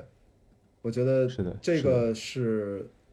四十这四十七个人挺有意思的，我我都觉得，哎呀，中国还是有人才。这个节目希望他能够不要赔太多钱才能拍第二季，但是我很怀疑这个节目从商业的角度上很难拍第二季。我我这我这是一个大概率赔钱货。对他那个中间的那个独家冠名也是中途走了，对哦，还能中途走啊！天哪，好吧。对，中途退了。然后感觉我感觉是第二季有点难，但是也不能不知道不知道怎么说，反正就是，哎，就是整体而言，第二季是比较难的，第二季比较难火，第二第二季也是比较难再去做的，嗯，因为这个题材真的是太好了，对。我真的觉得是目前做体能节目里面，我甚至觉得比韩国的原版做的都好。就是你知道为什么？就是嗯不说别的，我不是说瞧不起韩国，韩国毕竟四千万人口，就是在这么多的大众小众项目里面，能出拔尖儿的人，从概率上，咱说不是中国男足啊，嗯，除了中国男足之外，咱们这些顶尖的人都很厉害。其实你再选四十七个人，一点问题没有，绝对不会比第一季差。就是从这个思路上，我觉得他已经在选人的角度是超过了是呃叫什么势不可当是吧？就是那个嗯就太单一维度，都是就是一旦我看到一个节目里面，我不是说瞧不起健美啊，我十五岁开始半职业健美，十六岁、十五岁的时候嗯跟着全国六十公斤级冠军，你不你不知道吗？鹰派四杯是吧？侯文鹤那时候，我一九九五年就开始练那种半职业健美，我是很了解健美，但是我是知道就是。你如果真是说从使用身体，从从使用实用的角度，你都真的 CrossFit 会很容易就碾压了这这些健美先生的。所以当我看到一个节目里面，我想说的是是专业健美的人占到足够比例的时候，那这个节目不太可能太好看。说实话，不太可能。我就你再看，我就举个典型的例子，那个小杨练 CrossFit，比那个雷神，嗯比他体重少了四十多，哦，多斤，公斤还是？五五十多斤，五十多斤，五十多斤，五十多斤。他是一百一十，少了五十多斤那个谁好像是七，小杨是不是对七十多？那个叫叫做叫做雷启雷启明还是叫雷雷什么明？差好像是嗯四十公斤，好像是不是？差了四十公斤，还是因为他一百一十几，那个是七十几。我的意思说，不管差多少，嗯，他们俩居然互相拔河的那种背对背拔河居然持平，甚至有的时候小杨还能把他拉回来。我的天呐，就说40公斤四十公40公斤真的是这不可想象啊，不可想象。所以在这方面，对我说只要是在一个体能这样的节目当中，咱先我第一个维度说了嘛，一个是团队赛，一个是个人赛。我对个人赛它的偶然性太大，这个对赛制要求太高。你要不然是看个人赛最终极奥林匹克，你看哦看这干嘛？奥林匹克全球人类的嗯个人赛，对吧？这最拔尖儿的全都看那个，你干嘛看综艺啊？所以说，第二就是一旦有这么多的健美先生，我就觉得这个节目组的制作人他的对于运动的审美。呃，不太高级，啊，不太高级。对不起啊，这个爱奇艺的综艺的总负责人是我是我的师弟，很熟。我这算批评一下。哦，是吗？是吗？我批评，我参加过那个爱奇艺的电影类的综艺节目的录制啊，也是感谢他邀请我。嗯但是我觉得该批评的要批评，就是就是这个他可能不会管到那么细啊，就是我会更加认可我可以四十七，但是我也很遗憾啊，我觉得大概率对这样的好节目，在我那么喜欢运动哦，综合运动各种运动我都参与，就是有有第二季好难呀、咱先认真的把第一季看完，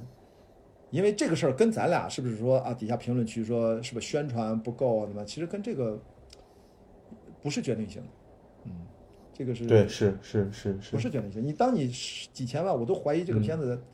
大几千万都不止吧，甚至是不是得我不知道上亿还是怎么着？你说我们，我对我可以我觉得我们那个节目是上亿了。对，我觉得我们上节目是上亿。就是我当时，每次进到那一关的时候，真的是震撼，就是觉得哇，这个真的大制作，是的，尤其是那个雪下咒怨那一关，它旁边的这些呃延伸物啊，还有整体的这个美美工啊，哇，真的是超级超级震撼。就是我们在那个里面的时候，就感觉自己好渺小。对，那个我要八卦一下，他那个是是是牛牛牛顿体是怎么回事儿？有人为什么到后来你们就踩着就是完全是实心儿的？你说都没过去，你也不知道呃那边儿怎么回事儿我没过去，我不知道。啊我后来我问扎提，问其他人嘛，他就说那个必须要很快的通过才行。啊。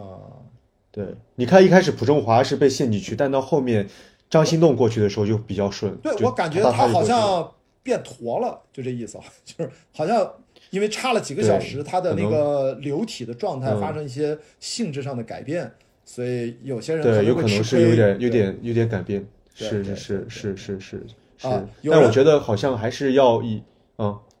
啊，没准有人说电梯几层，我跟你说没有电梯，就一层啊，最多两层，就是就一层，不需要那么多层。他那个对，就两就就一两层，啊，因为对它那个数字是假的，是做什么的，那个这个不算。我们拍电影然后然后他加了一些他加了一些震动，震动之后我们就就以为它不止两层，对对对，其实就是给我们一种就就是一直在，就挪了十米啊，对多了。对对对，就可能就挪了十米吧，对对对对，这个我一哇，看这整体真的做的做整体真的做的好好，就感觉我们作为选手去参与在里面真的是，对啊，就感觉好好玩，就是真的感觉就是在参加一个剧本杀，参加一个闯关的游戏，然后我们真的会被嗯那种那种呃音效和被那种紧张的气氛，还有给的时间，然后就真的好像带入到了那种环境里面。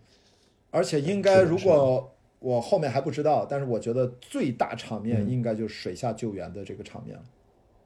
我觉得，对，我觉得是，而且而且还有一个就是像铁索过关的一那个关卡，嗯那个关卡其实呃是所有的 NPC 就是测试人员，还有很多很多呃选管选导都认为铁索红铁索过江的那一关其实是最难的。哦，因为因为一上来搭铁链子铺铺那个板儿，这两个但是但但其实，但他其他们其实给我们降低了一个，嗯，降低了一个难度难度。嗯这个降低难度是什么呢？嗯就是他们有人给我们示范，其实那一关其实是不给你示范的，让你自己去想办法过去。明白。对，如果说让你自己想办法过去的话，那那这个难度就会真的又会大大提高。对，因为一个做错，你像你像怎么全错？对对，是的，是的。然后如果说没有人示范的话，那真的是呃，把整体的这个游戏的难度就提高了一个档次。嗯，对，然后后来我觉得示范之后，我才觉得就是水下救援这一关是最难的。因为这个没有示范。对，这个这个没有示范，然后这个纯是是呃看这个大家沟通啊，还有这个能不能去把人救上来啊，或者是哪一个、哪一个关哪一个就是节点是有人站在那儿去一块儿用力啊，等等等等都是。我这个我我这个应该没有跟你讲过，就是因为我不是做过嗯野外急救 WMAI 跟他们合作，除了我自己学，我还当过主办方。当时不是白银出了那个事儿，现在我的呃、嗯微信的视频号置顶的两个视频还是我做这个公益的呃针对全国的越野跑比赛的赛事总监的一些公益的培训场的一些短片记录。嗯，就是在我学习的很多轮时候，我记得第一次啊，我们第一次有一个小型的演练，就是去了一个黑暗的房间，把灯都关了，模拟在去一个山野当中，黑夜里煤气爆炸之后有伤患的那么一个场景。我们进去要进行紧急救助，但是只有手机拿手机灯那么照着，因为模拟真实嘛。然后，对其实我们不知道，有人扮演伤患，每个人接到的剧本不一样。我们扮演施救的这一组是不知道伤患那是真人躺在那儿，他们收到导师的剧本是怎样的。我想直接透底。当时我第一次经历，我们不知道，其实那四个人里面有两个人你是怎么救都救不过来的，就是导师提前跟他说了，你就死，他不管怎么救你，不要有反应。然后我们不知道，注意我们在做心肺复苏的时候，是要当他无呼吸、无心跳，我们马上进行 CPR，进行心肺复苏。我们这么摁呼，我们要连续做二十分钟到二十五分钟以上。如果一直没有呼吸、没心跳，在野外环境下才有放弃的充分条件。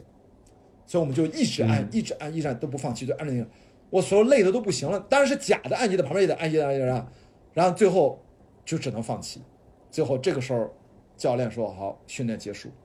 我们真的就像你们那个节目里面，我记得张雨涵不是忘了一个人吗？在那水下才他都忘了还有一个人。我想说的是，我第一次经历那个时候是一个很假的，在一个室内的一个演练，但是你当时就带入那个情境，就是你亲手救一个人，他在你手里面，如果真的有一个生命就在你救援的过程当中他逝去了，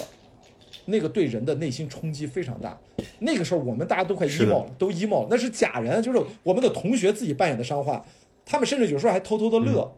就看着我们这么急，但是我们已经进入到那个场景了，更不用说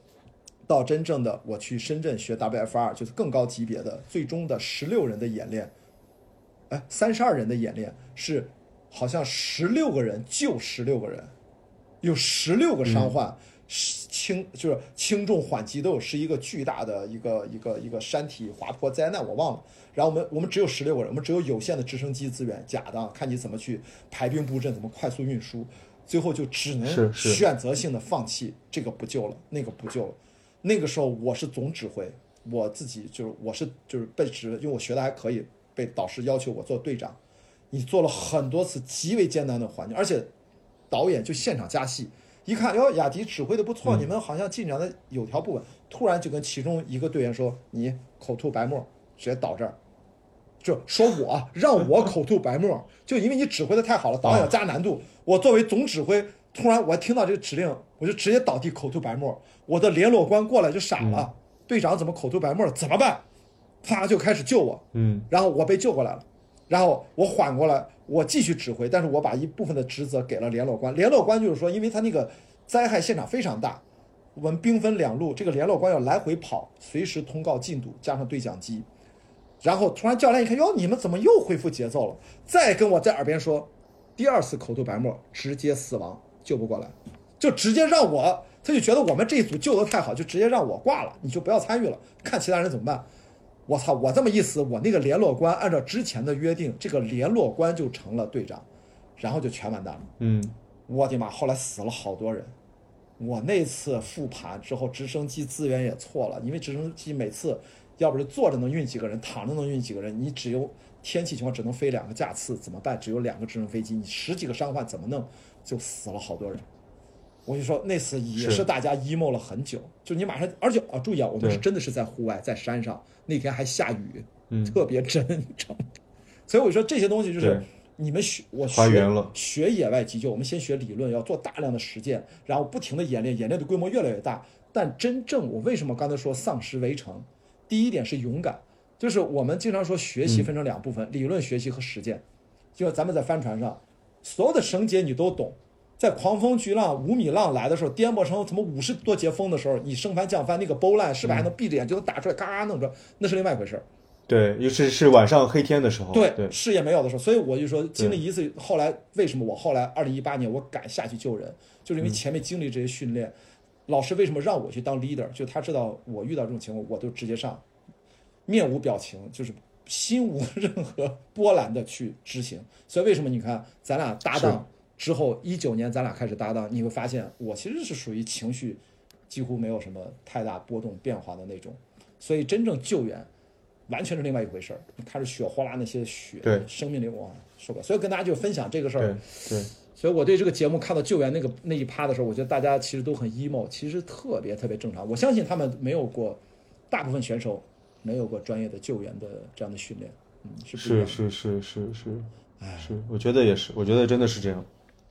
对，我觉得你刚才说的这个这个，就是你刚刚呃，你导师说让你口吐白沫，就跟这个当时一队一队当时队长阵亡了是一个、一个 那太逗了。一个现象。对，是是是是是，哇！所以所以你上次教救援，就是上次你在苏州上那个课是吗？对对对对，我应该叫过你嘛？啊对我后来我记得我有印象。对对对，我我下一次我本来都应该去香港学这个导师证，但是因为我别的工作冲突，我都交钱了，一万多块钱我都交了。嗯结果时间错开，我就说下一次办导师班的时候我再去吧。我以后还想去成为 WMAI 国际野外学协会的呃一个导师资质。我并不是真的要去上课，但是我觉得有了这个资质之后，以后我再做主办方，至少我可以帮衬着讲一讲。我做这个事儿还是觉得还是有很强的公益的属性，因为它几乎就等于不赚钱吧。就是所以以后大家今天我们交流，其实我觉得也是普及一下这个野外急救很重要，因为我在火车上应该就救过三次人，就三次，不叫救过人，就是嗯我在坐火车，我非常多嘛，每次大家说遇到遇到火车上有没有医生，请到九号车厢，请到十号车厢来。现在有有需要急，我一般我遇到三次我都去了，就每次遇到现场判断的情况都不一样，都对他进行现场快速判断。所以野外急救并不需要你是医生，需要并不需要你有很多医学知识，但是你有很多标准的、非常专业的判断系统，在最快的时间内对这个伤患的大概的情况，紧急不紧急、重要不重要、是否下车、快速去医院，有一个相对而言比较准确的判断啊。那三次基本上嗯我都是判断准的，呃，这个我觉得，如果大家经常去户外，或者哪怕就是不去户外，能够帮到身边的人，我觉得在路其实都非常非常有价值。我我就简单说，就一个就是叫小朋友在哭，被他爸叫是小儿，他婴儿一岁多一岁吧，叫小指小指桡骨半脱位，也就是他爸把他胳膊这儿脱臼了，所以小孩一直哭，他们不知道孩子怎么着了。你大概判断出来，我就知道是这个问题，而且我怕不保险，我把所有的症状还用手机拍下来发到我们那个群里面，反复确认，最后我们其实等于线上会诊，我觉得这应该是小指桡骨半脱位，这不是什么大问题，就是说它没有什么危害性，到不用紧急下火车去医院，到宁波该到宁波下车就到医院。后来家长给我回电话了，说到了医院，医生一看，嗨，就是。特别是父亲经常容易犯这个错误，就把小孩瞪着那么玩，别瞪，他小时候胳膊没长全，一瞪就把头位，哦给他是照一照，是嘎嘣儿骨头软。哎，就半秒钟，啪就回去了，就脱臼了。啊，就脱就给他按回去了，就很简单，没什么事儿。第二次比较危险，第二次是一个五十多岁的大姐，就是看她煞白、尿血，然后通过问，包括用手指检查，就是给他按腹部哪儿痛，确定了位置之后，我大概判断说，你可能是急性阑尾炎。这种情况急性阑尾炎，包括他嗯吃了什么、什么体感，我们一般就是问诊嘛，都判断完了。这个时候我就说你什么时候开始疼？疼痛的时间已经十几个小时。我说不行，你这个他要从北京去湖南看他女儿。我说你不要去看了，你赶紧去下火车最近的一站，赶紧去医院。我觉得你这个急性阑尾炎，因为你不知道什么时候破裂，一破裂就全完蛋。结果他我忘了他是哪一站，下一站他马上下了。到了医院，他给我打了电话，说医生直接给他摁那儿就是急性阑尾炎，直接摁那儿马上做手术。嗯，他说你这个随时可能破裂。到后来他回了北京，他女儿什么还后来给我，就我们没见面，给我发了短信，对我表示感谢，就是算救了他妈。呃，嗯第三次是一个哥们儿癫痫，在车上发作，口吐白沫，在那儿颠颠颠抽搐啊什么的。我去了就告诉他可能还会有第二次放电，然后他们现场有很多错误的操作，又要往他嘴里面塞什么棍儿啊，就是还不知道把谁给咬咬咬出血，这对，是怕它咬舌头。对全是错误的，这是最经典的错误。我后来干说不要再弄他了，，OK，你让他他闭着眼，我说咱不要那么多围着他，他第一轮放电结束，如果再有放电，喘气。其实让他抽就行了啊，不要让他伤到自己，不要给他嘴里面塞任。我就、嗯我就说给大家大家普及了一下这个大概的放电的癫痫的状况该怎么救助。我说他现在为什么闭着眼？其实他神志已经恢复了，他现在闭着眼没有，其实更多的是一个内心的缓解。羞愧。你这么多人围着他，把他当成一个怪我说你们赶紧散，不要看他，他现在哦没什么事儿。他他现在意识也是清醒，哦我一摸呼吸、心跳各方面很正常。他作为一个男生，你想想，你是不是很难？你口吐白沫，这儿全是血呼啦的，吐的全是白沫。你躺在高铁的二等座上，在那儿蜷着，身边的这边年轻的他的朋友都很关心他。嗯，如果是你是你这么一堆陌生人，列车列车员在这儿，你是不是会不好意思？是是是，所以我说让大家散开、散开、散开，给他点私人空间，没事儿。如果他再抽搐，你让他抽一会儿，不要让他伤害到自己，并且让他把头歪过来，嗯让他自然的把白沫吐完了，这就是大脑放电。所以我想说的就是，真正的你一旦有这个常识和没有这个常识，你会做出正确的一个现场的判断，不会那么紧张。所以当时让家长不要紧张，你儿子死不了啊，这是一个操作失误。第二个要非常紧张，赶紧去医院。你万一在火车上你要是破了，那没法救你。第三个也不用紧张，但是要去医院事后检查。他他说他是第一次，他没有相关的病史，也就意味着第一次为什么癫痫，那要去做一个全面的排查，做脑脑脑神经图啊，那个就是后续了。所以我们这个野外急救就是一个判断。所以在看到这个节目的时候，我就说这个，哎呀，这个嗯，大家可能学过一些基本的急救 CPR 什么的，但是对于整个的判断系统对，不了解。所以你那下被撞了可能是不是都没人关心你？是不是没有没有人喊咔？都都不知道，大大家都不知道。然后我是我是下去之后，我是感觉到我嘴唇里边有血味儿，嗯，然后我才我才找了李少鹏，就是那个啊武术指导，我知道我说，哎，我说嘴怎么了？他说，他说，我靠，他说他就拿手看了看，然后还想用手碰一下，我说说开了个大口子，然后我说我说要不要缝？我现在第一个反应是要不要缝？他说他懵了一下，我说我也不知道。然后然后然后那个时候那个时候我已经下到那个二号，然后那个时候李桂生说啊正义下来，然后我就我就下去了。下去的时候每一次我潜水的时候，那个都有血下来，对啊就一直在往嘴里面流。然后整个嘴就是肿的像就这样了，肿的。我知道，我看见就是，对然后因为我那个地方是被什么东西磕了一下，反弹砸上了，是吧？他是不是他是我不是不是带头灯吗？对啊，摔了一下，我的后脑勺撞在那上面，头灯嘣儿下来打到嘴了。哦，我觉得就是那个头灯是那个头灯是那种长条的头灯，前面是比较锋利的。要是我第一件事儿啊，我第一件事我就把头灯扔了，头灯或者把它变成腰灯。嗯，为什么那个环境它是个美术置景？因为它要拍摄，我作为一个制片人，我就知道、那个照度，它要能拍出影儿来，不需要任何辅助照明设备，就是他妈的装逼用的。就是我一看，而且弄那个东西，还有一个问题，就是那个头灯按这种洞穴使用的头灯，太牛了不能用这样的单一的固定，我们都是那种扣住的。对，上面还有上面对偷住的，是的，是的，就是说这个东西，你知道吗？是的是的我们要拍戏，哎，专业的专业的就是专业的，真的是。不是我去了第一 我说了吧，跟大家介绍了，对，是电影制片人、导演，所以他肯定是，是吧？一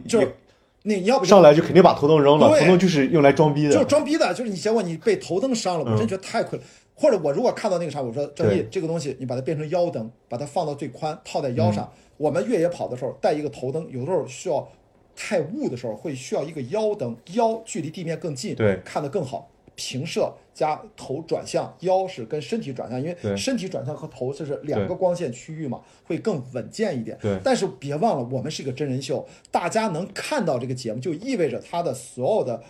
上面的灯架、各种的补光是非常亮的，根本不需要那个东西，是那就是个摆设。是是啊，还问手是表，我当时觉得就应该每个人都戴手表。我那我那我那就这个就是 iWatch，比如说这个这个这个 Ultraman，就这种防水的这种手表。就应该让大家，只要你们带手表进去了，像这种计时类的活动，每个人这个所有的都要知道嘛，行动前干嘛对表，对吧？怎么看那么多电影，不是啊，他不让他们不让我们戴手表，哦对他们这手表只有一个，是节目组给我们的手表，哦。对，所以他就是只给了一块手表。但是我为什么看有的人作为有的组不是一块手表，还是有有两个人有手表，还是只有一个手表？我不知道，我没注意这个细节，是必须一个组是吗？？我我我我也不知道，我只有一块手表，哦，对，只有一块手表，对，呃，还有一个啊，就是我们在，那么就另外一个方法，另外一个方法啊，嗯就是我们在呃呃呃做这个论坛、做直播的时候，那么一般我都会，我做主持人不是很多嘛，那么我会工工作嗯人员每十分钟底下举一个牌子，十分钟、二十分钟。三十分钟，就是它会有个倒计时，啊。底下就我一看我就知道怎么去控制嘉宾的发言的节奏。就是在这种情况下，如果我们这个队只有一块手表，戴手表的这个人，嗯，就应该就像我们在船上 log logging 对吧？这谁做 log 每小时不要做一次 log 嘛？就是咱们作为船长，对对对对作为帆船运动员要提醒，互相提醒着，每隔十分钟拿着，因为一共就四个十分钟嘛，每十分钟拿手表的人要让每个人身边的人去按两个方向去传递，第一个十分钟，第二个十分钟，第三个十分钟，第四个十分钟，最后倒计时，最后倒计时五分钟，而且之前要说最后的撤离计划，在只剩下三分钟之内全员撤离，剩下最后九十秒放弃所有东西都撤离，这个东西就差李桂生就差一句话。因为他一旦有了这一句话，戴手表的那个人他就知道倒计时了。所以这个东西啊，不是说我们上帝视角，其实你看，在我们日常工作我们都是这么用的。但是其实大家就是对。就着急了，就着急了，嗯，挺好玩。对。对对，导演提醒了对导演提醒了，对我想起来了，导演说你们现在所剩时间。哎呀，我，哎，但那天我觉得确实确实当时嗯。嗯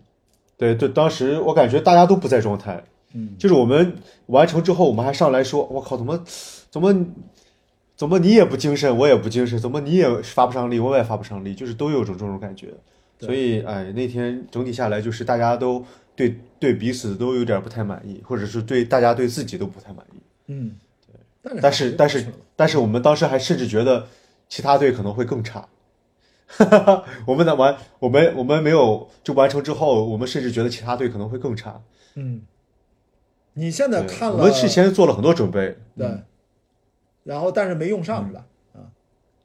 对，没用上。我们事先，我事先还懂吗？我事先还说，啊、我会这个呃潜水。如果说我们去装备室选装备的话，如果有潜水氧气瓶和潜水服的话，你们就把那个假人一个一个送到我下面，我坐着潜水服给他送过去嗯就行了。嗯然后我还在想这个，我们就各种就是发散性的去去想，到到时候会选什么装备。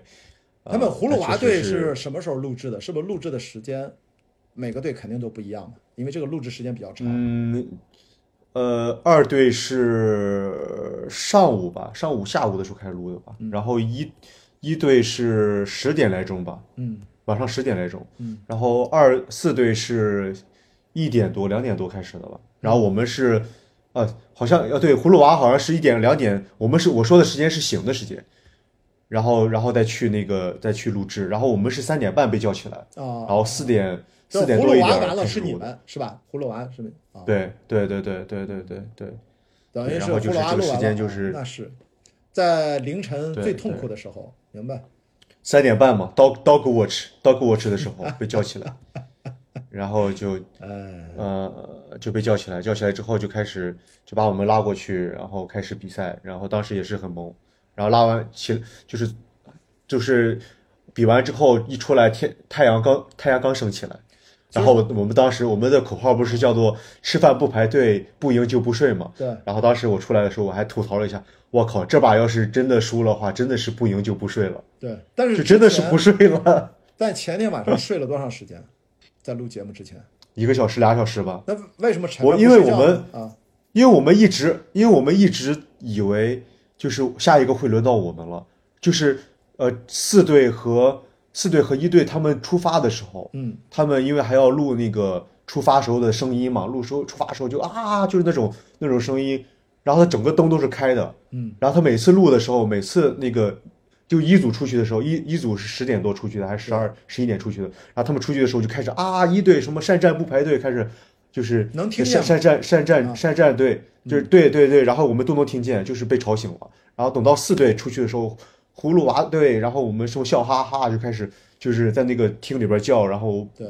整个光都是亮的，然后我们就是一直都没有睡，一直都没有睡着，一直都没有睡，最多我记得那天也就睡了一个小时，一个半小时，然后就就被叫过去了。对，我觉得你看这个是特别宝贵的经验，就是在那种情况，因为我们极限运动其实最重要就是你也知道，我不是跑几百公里嘛，比如巨人之旅三百三十公里，六天六夜，每天就睡两小时。就是我想说，就是一天在极限的环境下，如果这个比赛之前，嗯那至少也得有一个至少完整的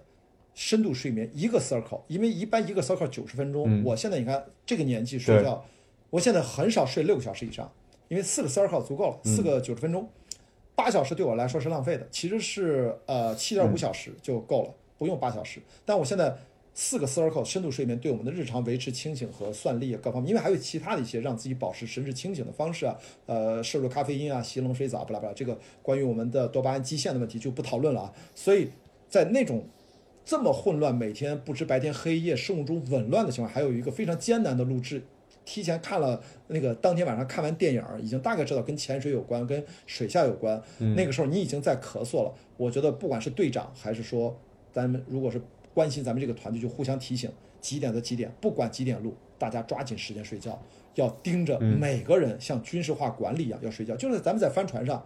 你要去上 night watch，你必须下去睡觉。当然那个是因为我们太累了，大家都能睡觉。你睡不着你也得下去休息，不然你下一个 watch 就废了。这个咱俩都非常熟，对吧？其实逻辑是一样的。对对，就每天是的最艰难的情况，你如果说只睡了一个小时，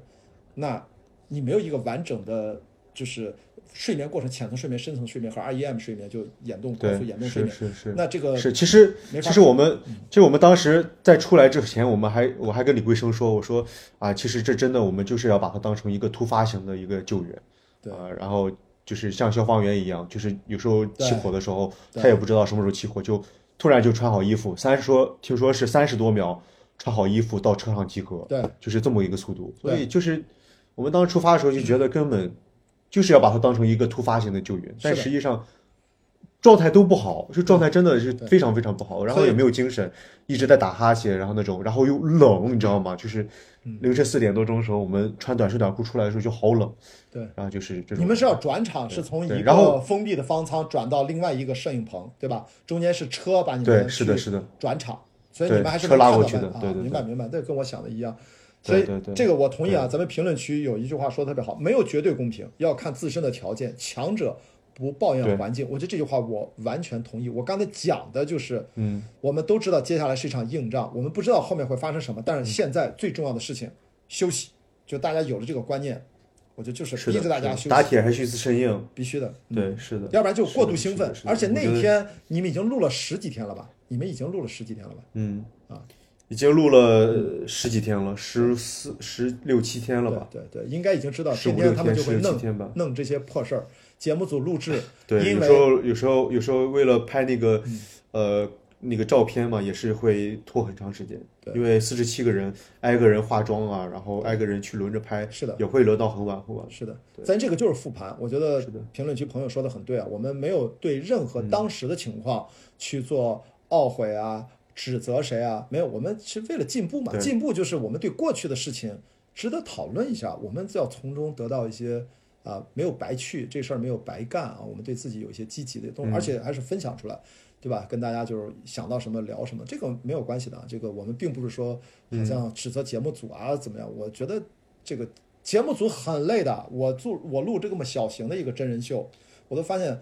我们有一大哥知道吧，就天天负责叫早的，他每天就在那个机房里面看着监视器，他都不能睡觉，盯着我们。每天早上要给我们带麦，然后女生更惨，女生要五点起来就化妆。我们一般男生，我我最简单打个粉底不就完事儿了吗？头发我都自己弄，都都可以。就是，但是那还只是八个人，你们四十多个人也是要化妆的吧？如果没有，大家知不知道？对每个人是要化妆才能去录节目的。你以为，特别是女生，你问问他们，每天早上起来在几点化妆？至少一个小时到一个半小时。对，至少一个小时，然后先化妆，再弄头型，哎是。弄弄发型，然后对。带麦，哎。带那个麦呀、然后就是早上起来就是要先带麦，是的，带完麦之后去化妆，然后去去弄头型。对，哎，天哪，就是。所以这 这就是对。录这个节目，因为它是线性的录制，就一定会排队等待。对，因为它摄制组它不可能两地同时录制，因为如果两地同时录制，嗯对涉涉及的人力、器材、空间管理各方面，它没有那么多的资源。还有租租用的这个大棚呀，等等等等，都是一种消耗。是的，是的，是的，是的，这里面还有涉及到置景的问题。你要什么大小姐这个棚要租多长时间，它不可能都在一个棚里面，涉及到棚的管，这个是制片问题了。它一定要综合起来考虑，它并不能完全的让大家那么的舒适。所以这就是我说不抱怨的原因，因为它其实真人秀真实记录的是整个客观的拍这个节目过程当中的诸多的困难。这就是我在录那个节目的时候，他们当时觉得我很合适，然后但是最后十三号报道，我九号制片人从啊、重庆飞到上海跟我见了一面，拿出了合同说我们签约吧。就是我后来到庆功宴的时候，他们在跟我讲说，雅迪老师，你知道吗？就是当时你觉得你非常合适，但是你也是我们最担心的一个嘉宾，因为就觉得你的行业背景，你太懂电影制作或者看我们综艺制作，就是你可能会看不上，容易挑毛病，容易吐槽，不配合，就特别担心，所以他们导演组不敢做这个决策，后来把这个啊锅啊推给了制片人。后来制片人来见了我，觉得嗯，我这个人应该还行，反正他扛下来，等于跟我签约。结果到了庆功宴，他跟我讲说，雅迪老师，没有想到最后其实发现最配合的就是你，因为我说对啊，我看也知道你们在干嘛哦，你们要这个流程好，OK，我按照你们这个流程尽量，就我看的太明白了。然后我就知道把你们节目录好，我我只是保持我自己啊，觉得你们要啥我就给啥。所以他后来不是有那个植入广告也找我来拍，经常 Q 个流程，我起了大概反正一小部分主持的作用。然后更重要的是，那个执行制片人过来说：“雅迪老师，你知道吗？这个在八个人里面，您是唯一一个我们所有导演组不需没有跟您多余解释过任何一句关于流程的事儿，什么都没解释。嗯剩下的七位，他们比如我们在跟他解释为什么流程，明天要这样这样这样，跟我从来在这上一句话都没说过，说太省心了。所以我的意思说，在录节目，嗯，我觉得咱们这个我可以四十七，一定会遇到很多很多执行上的问题，大家不理解、不明白，互相猜啊，不拉不拉这些，呃，就是对其实都是节目层面。其实对，而且我们都是素人，就是真的对于这个节目而言，都是第一次参加节目，而且没有任何的节目效果，就是可能有节目效果，真的就是就是正好卡在那个点儿上了。就还有好说，好像说就是第一关我跟曲海滨下象棋，明明曲海滨能两步吓死我，然后他他就是他就是哎他就他就落到那个点儿上，他就不知道怎么下了，然后然后就两步下成了一个死局，就挺有意思的。大大家大家在评论里边说，曲海滨跟正义是这个综艺之子，然后因为两局能两两步棋能下死的棋，他分偏偏要下到这个死局，到时间拖完，我觉得他然后说导演能开心死，巴就是说，在真正的嗯演练的时候，他其实曲曲海滨是会下棋的，是吧？他可以能早。他会下棋，他就是他有他他甚至就是我看那个朋友，就是就是豆瓣上有一个朋有一个人说是曲海滨的朋友说说我是曲海滨的朋友，然后曲海滨其实他的象棋水平有业余水平的这么高，他是会下象棋的。嗯，然后我跟斧子哥连线的时候，斧子哥也说曲海滨是会下象棋的，然后偏偏哎到那一坎儿上了，他就没反应过来。后期我们俩我们俩在对话的时候，他才说，呃，他真的是懵了，他都没想到我会走那一步，他以为我有什么套路要套路他。哦，就是说那个你你是他对家嘛，对吧？那时候跟曲海滨啊，对对对对对对对对哎对。但你那个挺逗的，你那个一边拿着手机 AI 下棋，下了半天说，哦，我从前面第几步就下错了，我这那个实在是，就我是不会下，我靠！我们我我知道，就是我们组我们组没有一个人会下，然后那么那么我就每天跟 AI 下，然后每天这个去选套路，就是因为我想知道有多少套路可以在第一步去应解，啊，我是然后就完全没想到会下棋的人这么少，因为我是真的从小跟我爷爷下棋儿，我们小区的大爷，我们都是从小被大爷培养过，就是我会觉得在我这一代对对下象棋是一个，我都不知道这是个这是个中国人的基本技能吗？我不知道这么说是不是会被人骂，就真的我是七九年的，就是在八十年代，我们小区娱乐活动就是跟着大爷跟我亲爷爷，我爷爷还有院儿里面很多大爷，他们天天下棋儿，我们每天是放暑假待着，不就是看着大爷下棋儿？没事儿来你来两盘！要是要是第一关对啊，要是第一关打打勾机打打保皇的话，我肯定我肯定第一名，我靠！那打再再不济的话，打斗地主也行。我靠！我小时候打斗地主，笑死我了。什么的是吧？打打勾机、打保皇肯定没问题。是上来来个下象棋，我靠！这个这个真的是我第一上次下象棋还是小学呢，所以啊，那这就我我是哎真的是我是真没想到节目里面四十七个人里面会下象棋的可能就一两个，这个会还是指哎真的是正常的会下，就不用高水平啊，是是就是是吧？是这个导演导演头炮没想到，、把马跳这种这种口诀，这不都是小时候对，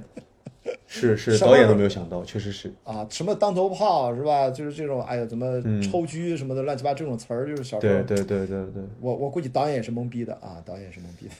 的，挺好的。我觉得你确实综艺效果非常。你录完了之后跟大家是跟谁最熟啊？还是大家联系的多吗？还是经常连个线什么的，还是怎么样？联系多，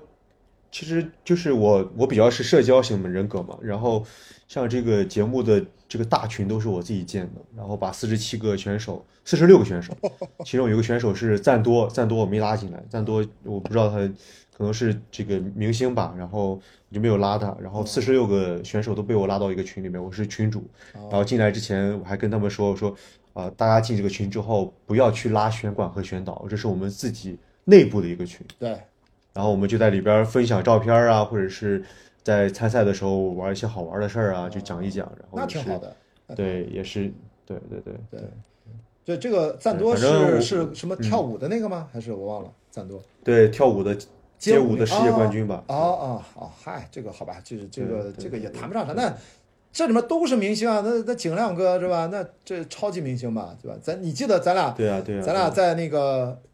在那个苏比克贝，咱不是还充值嗯，手机看看张伟丽那时候是看张伟张伟丽，我觉得张伟丽的那比赛李景亮比赛那时候在后面，就咱俩我的天，在看虎看虎扑是吧？哎，不是不是虎扑，是那个呃，没有看咪咕，啊咪咕咪咕体育，哇哇，太兴奋了那时候。对对，所以说这要明星那还挺多的，这里面对吧？也都是是是各种冠军人选。那这个群怎么样？你是，然后有拉着大家聊啥啊？或者说直播经常会拉谁？就是就闲聊嘛，闲聊嘛。对，有时候有台出什么节目了，我们也会在里边讨论一下。呃有的，大家整体上我觉得我猜四七个选手就对这个节目是不是？我觉得应该整体上是肯定还是比较多，应该是是吧？就是呃，还是我们是期待比较多，但是其实呃放出来了之后，跟我们预想的其实还是有一些差距的。对，因为我们其实录了很多真人秀，嗯嗯录了很多就是生活中的东西，但其实放出来的都很少。哦，明白了。其实那个东西现在回头看然后群消耗了体力，影响了对消耗了体力，真的是消耗体力。我觉得拍完这二十一天非常累，就回家之后缓了一周才缓回来，非差不多常累。就我完整个生物钟啊，整个那个全全就全乱了。对，对，然后那个是不是像大家我猜的，就是素人，极个别的咱不知道，比如说景亮是不是嗯会付他薪酬？其实普通人应该不会给钱吧？还是有点儿，大概叫什么差旅费？哎呦，我问开始问到敏感问题了，这个小表情我。觉得，我觉得，我那就不要我觉得这些这些东西我应该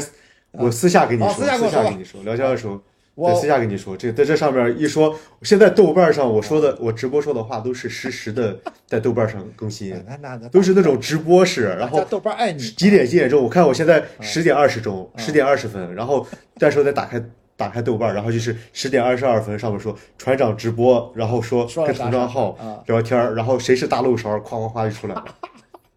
然后我我自己去录的那个节目，应该素人们其实都是没有节目，因为我们那是个恋综嘛，所以呃、嗯又是素人节目，所以我觉得观察室的嘉宾如果请些明星来观察，他们应该是有酬劳的。呃，反正我没有啊，我是说，我现在我这个节目无所谓，没有，我们是个恋综，有啥可爆料？不存在什么爆料，我就跟大家就分享一下，这种素你现在是没有的。找到女朋友就已经是最值得了，找到女朋友才是呃，其实你哎，我给大家就一个恋综才十天，然后大家都是陌生人，我觉得能交到朋友就已经很好。你还想去在那儿就只对对对虽然啊是是是虽然剧组都帮你筛了一轮了。对吧？也是选出来的，是而且是做背景调查的，而且在我们录节目之前，让我们做完整的体检报告，就抽了好多血，体检一千多块钱，还是还有反正他们都报销。那我正好体检，我也去呗，要把传染病都排除啊，你不能有些什么性病了。我们又不是要干嘛这，但是他就为了安全，乙肝病毒什么都要检查，真的都都是。然后，但是我们这些，你觉得十天之内你就能跟一个人谈上恋爱吗？我觉得其实想多了。我觉得更多的是尊，就是你这个啊，我可以四十七是叫一个团队的一个体能综艺，或者说是一个叫身体体能决策团队类的综艺，应该我瞎这么定位。我们那个呢，就是一个离异单身人士的一个约会综艺。你别说你二十一天累。我这体格你了解吧？咱也是耐力运动员，对不对？然后我不会觉得累的。我录了十天，我是觉得不累啊。我还觉得很开心，公费旅游嘛，吃喝玩乐，有人跟人大家呃谈不上什么谈情说爱，就是大家交流嘛。一开始前几天是八个人在一起，后来就开始捉对厮杀，对吧？然后，但是所有的男生女生，特别是女生跟我讲说，这恋爱谈的太累了，根本就是什么就什么都都都都动不了脑子，然后情绪也容易 emo，因为他是在一个相对也是半封闭的环境下或者规定的情境下。就是跟大家讲，录节目很辛苦的。就女生五点起来化妆，每天晚上不知道是不是一两点、两三点才睡着，每天就睡那么几个小时。白天要跟你什么搞什么浪漫，还有搞什么体能运动。我们有运动会，我们还有潜水，还有什么自由潜，还有什么水族馆等等等等。我的妈呀！就是我能理解你那个豁累，大家完全靠着肾上腺素支撑了二十一天。对你这对，就是就是运动员的这个这个体格在里边死撑着，真的是。你那次，然后所以说，你想想我当时，对，所以当时我当时我靠，横店八月份那么热，对我我感冒发烧，然后在被窝里边捂汗，就冻得要死。对，然后再接着下水去，先去凿冰，又去下水的，哇，这个就你凿冰的时候就已经状态不太行了，是吧？凿冰的时候，我凿冰的时候边边凿边咳嗽，地上全是我的痰，哇，那你这个地上全是我的痰，就是就是我那一边其实不是很滑，嗯就是我的痰把那个冰都融化了，嗯，我我都那天 说起来挺恶心的。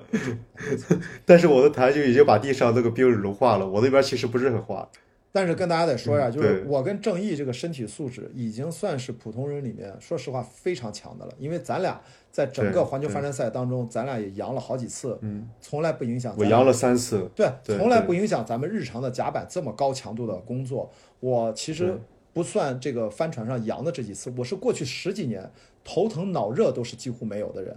我相信你要把我扔到你那个环境当中，我扛个十几天，免疫力下降，只要有病毒感染，那我们我不说别的，就前两天我去知乎，我不是跟张小北传染我吗？我为什么上一周末去崇礼开车两百多公里，有一帮朋友去滑雪，只有我去开车两百多公里去看雪，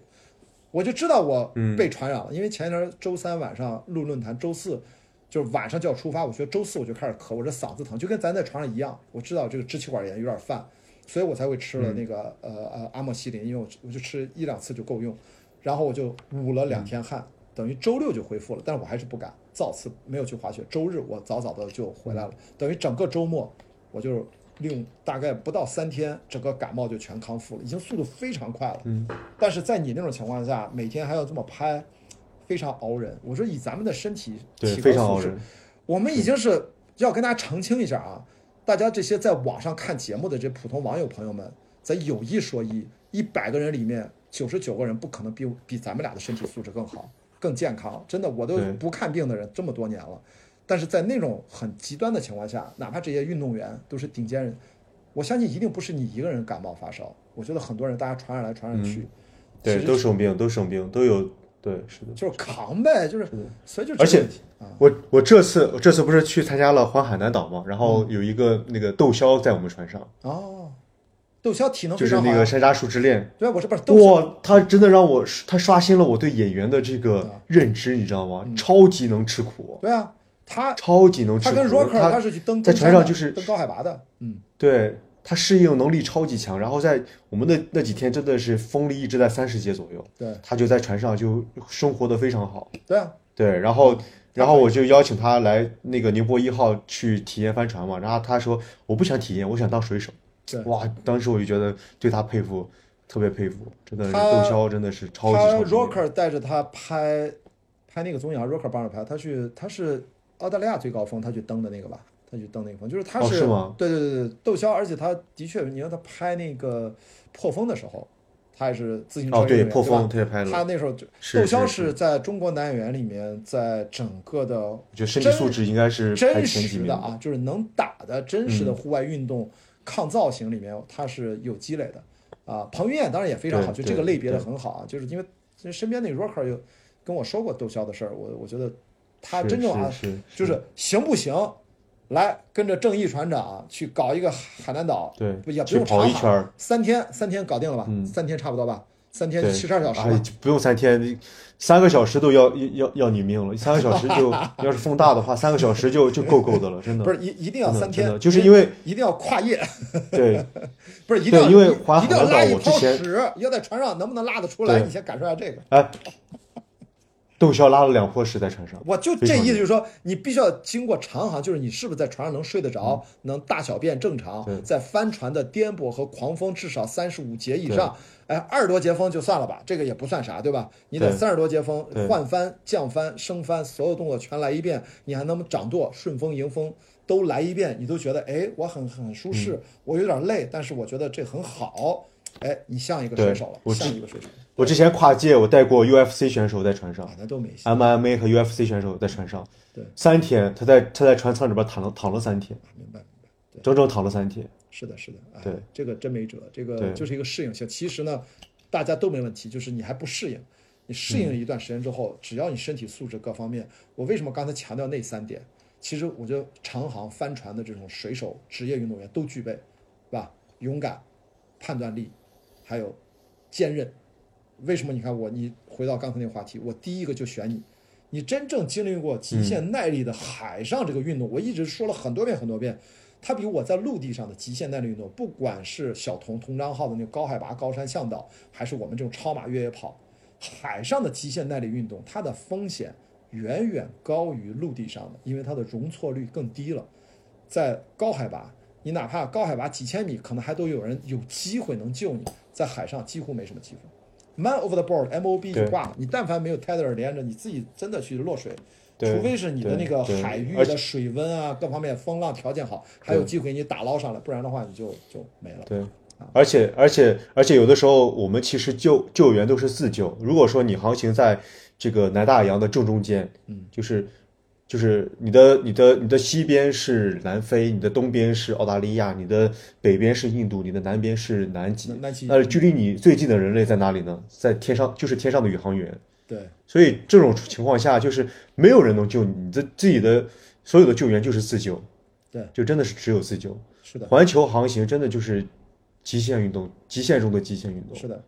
对，这个死亡率是很高的，而且几乎就是有人说游泳好不好，就是游泳好不好，在那个环境下，你游泳再好，就张雨涵掉海里面，他也没办法自救，就是就只能别人去救你。十五米高的浪，那么大的风，就是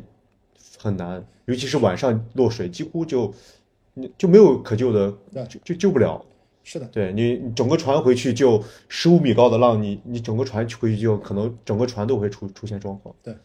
所以我所以这个这项运动真的非常非常考考验人，就是不要不是说去挑战大自然，每次你完成一次挑战，都是因为大自然的慈悲，你才能完成这次挑战。是的，对，所以我之前说长航，我觉得以后随着年纪的增长慢慢来，我觉得五年、八年、十年、十年，我觉得真的都像这个体格我觉得在我五十五十多岁不用说，甚至五十五六十。只要身体还是正常这个竞技的感觉、运动状态，我觉得长航就去吧。我因为到那个时候，说白了，大概率我如果说还是单人的啊，双人的这这时候咱俩回头再说，慢慢合计，就就要去体验一下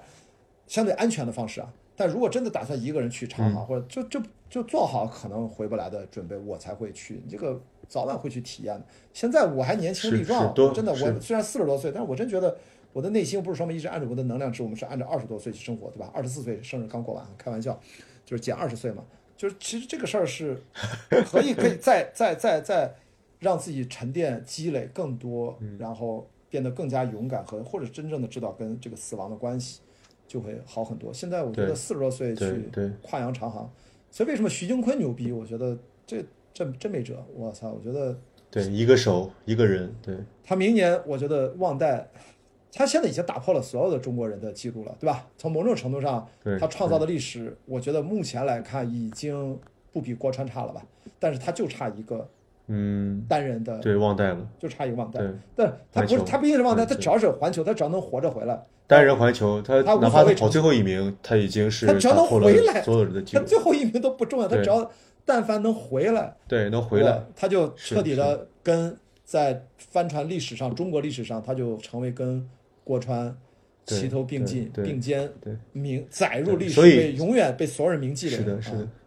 哇，这个是的，所以中国需要一些这样的勇者，这样的这个先行者，去作为奠基人，去去尝试这些极限运动。是因为就是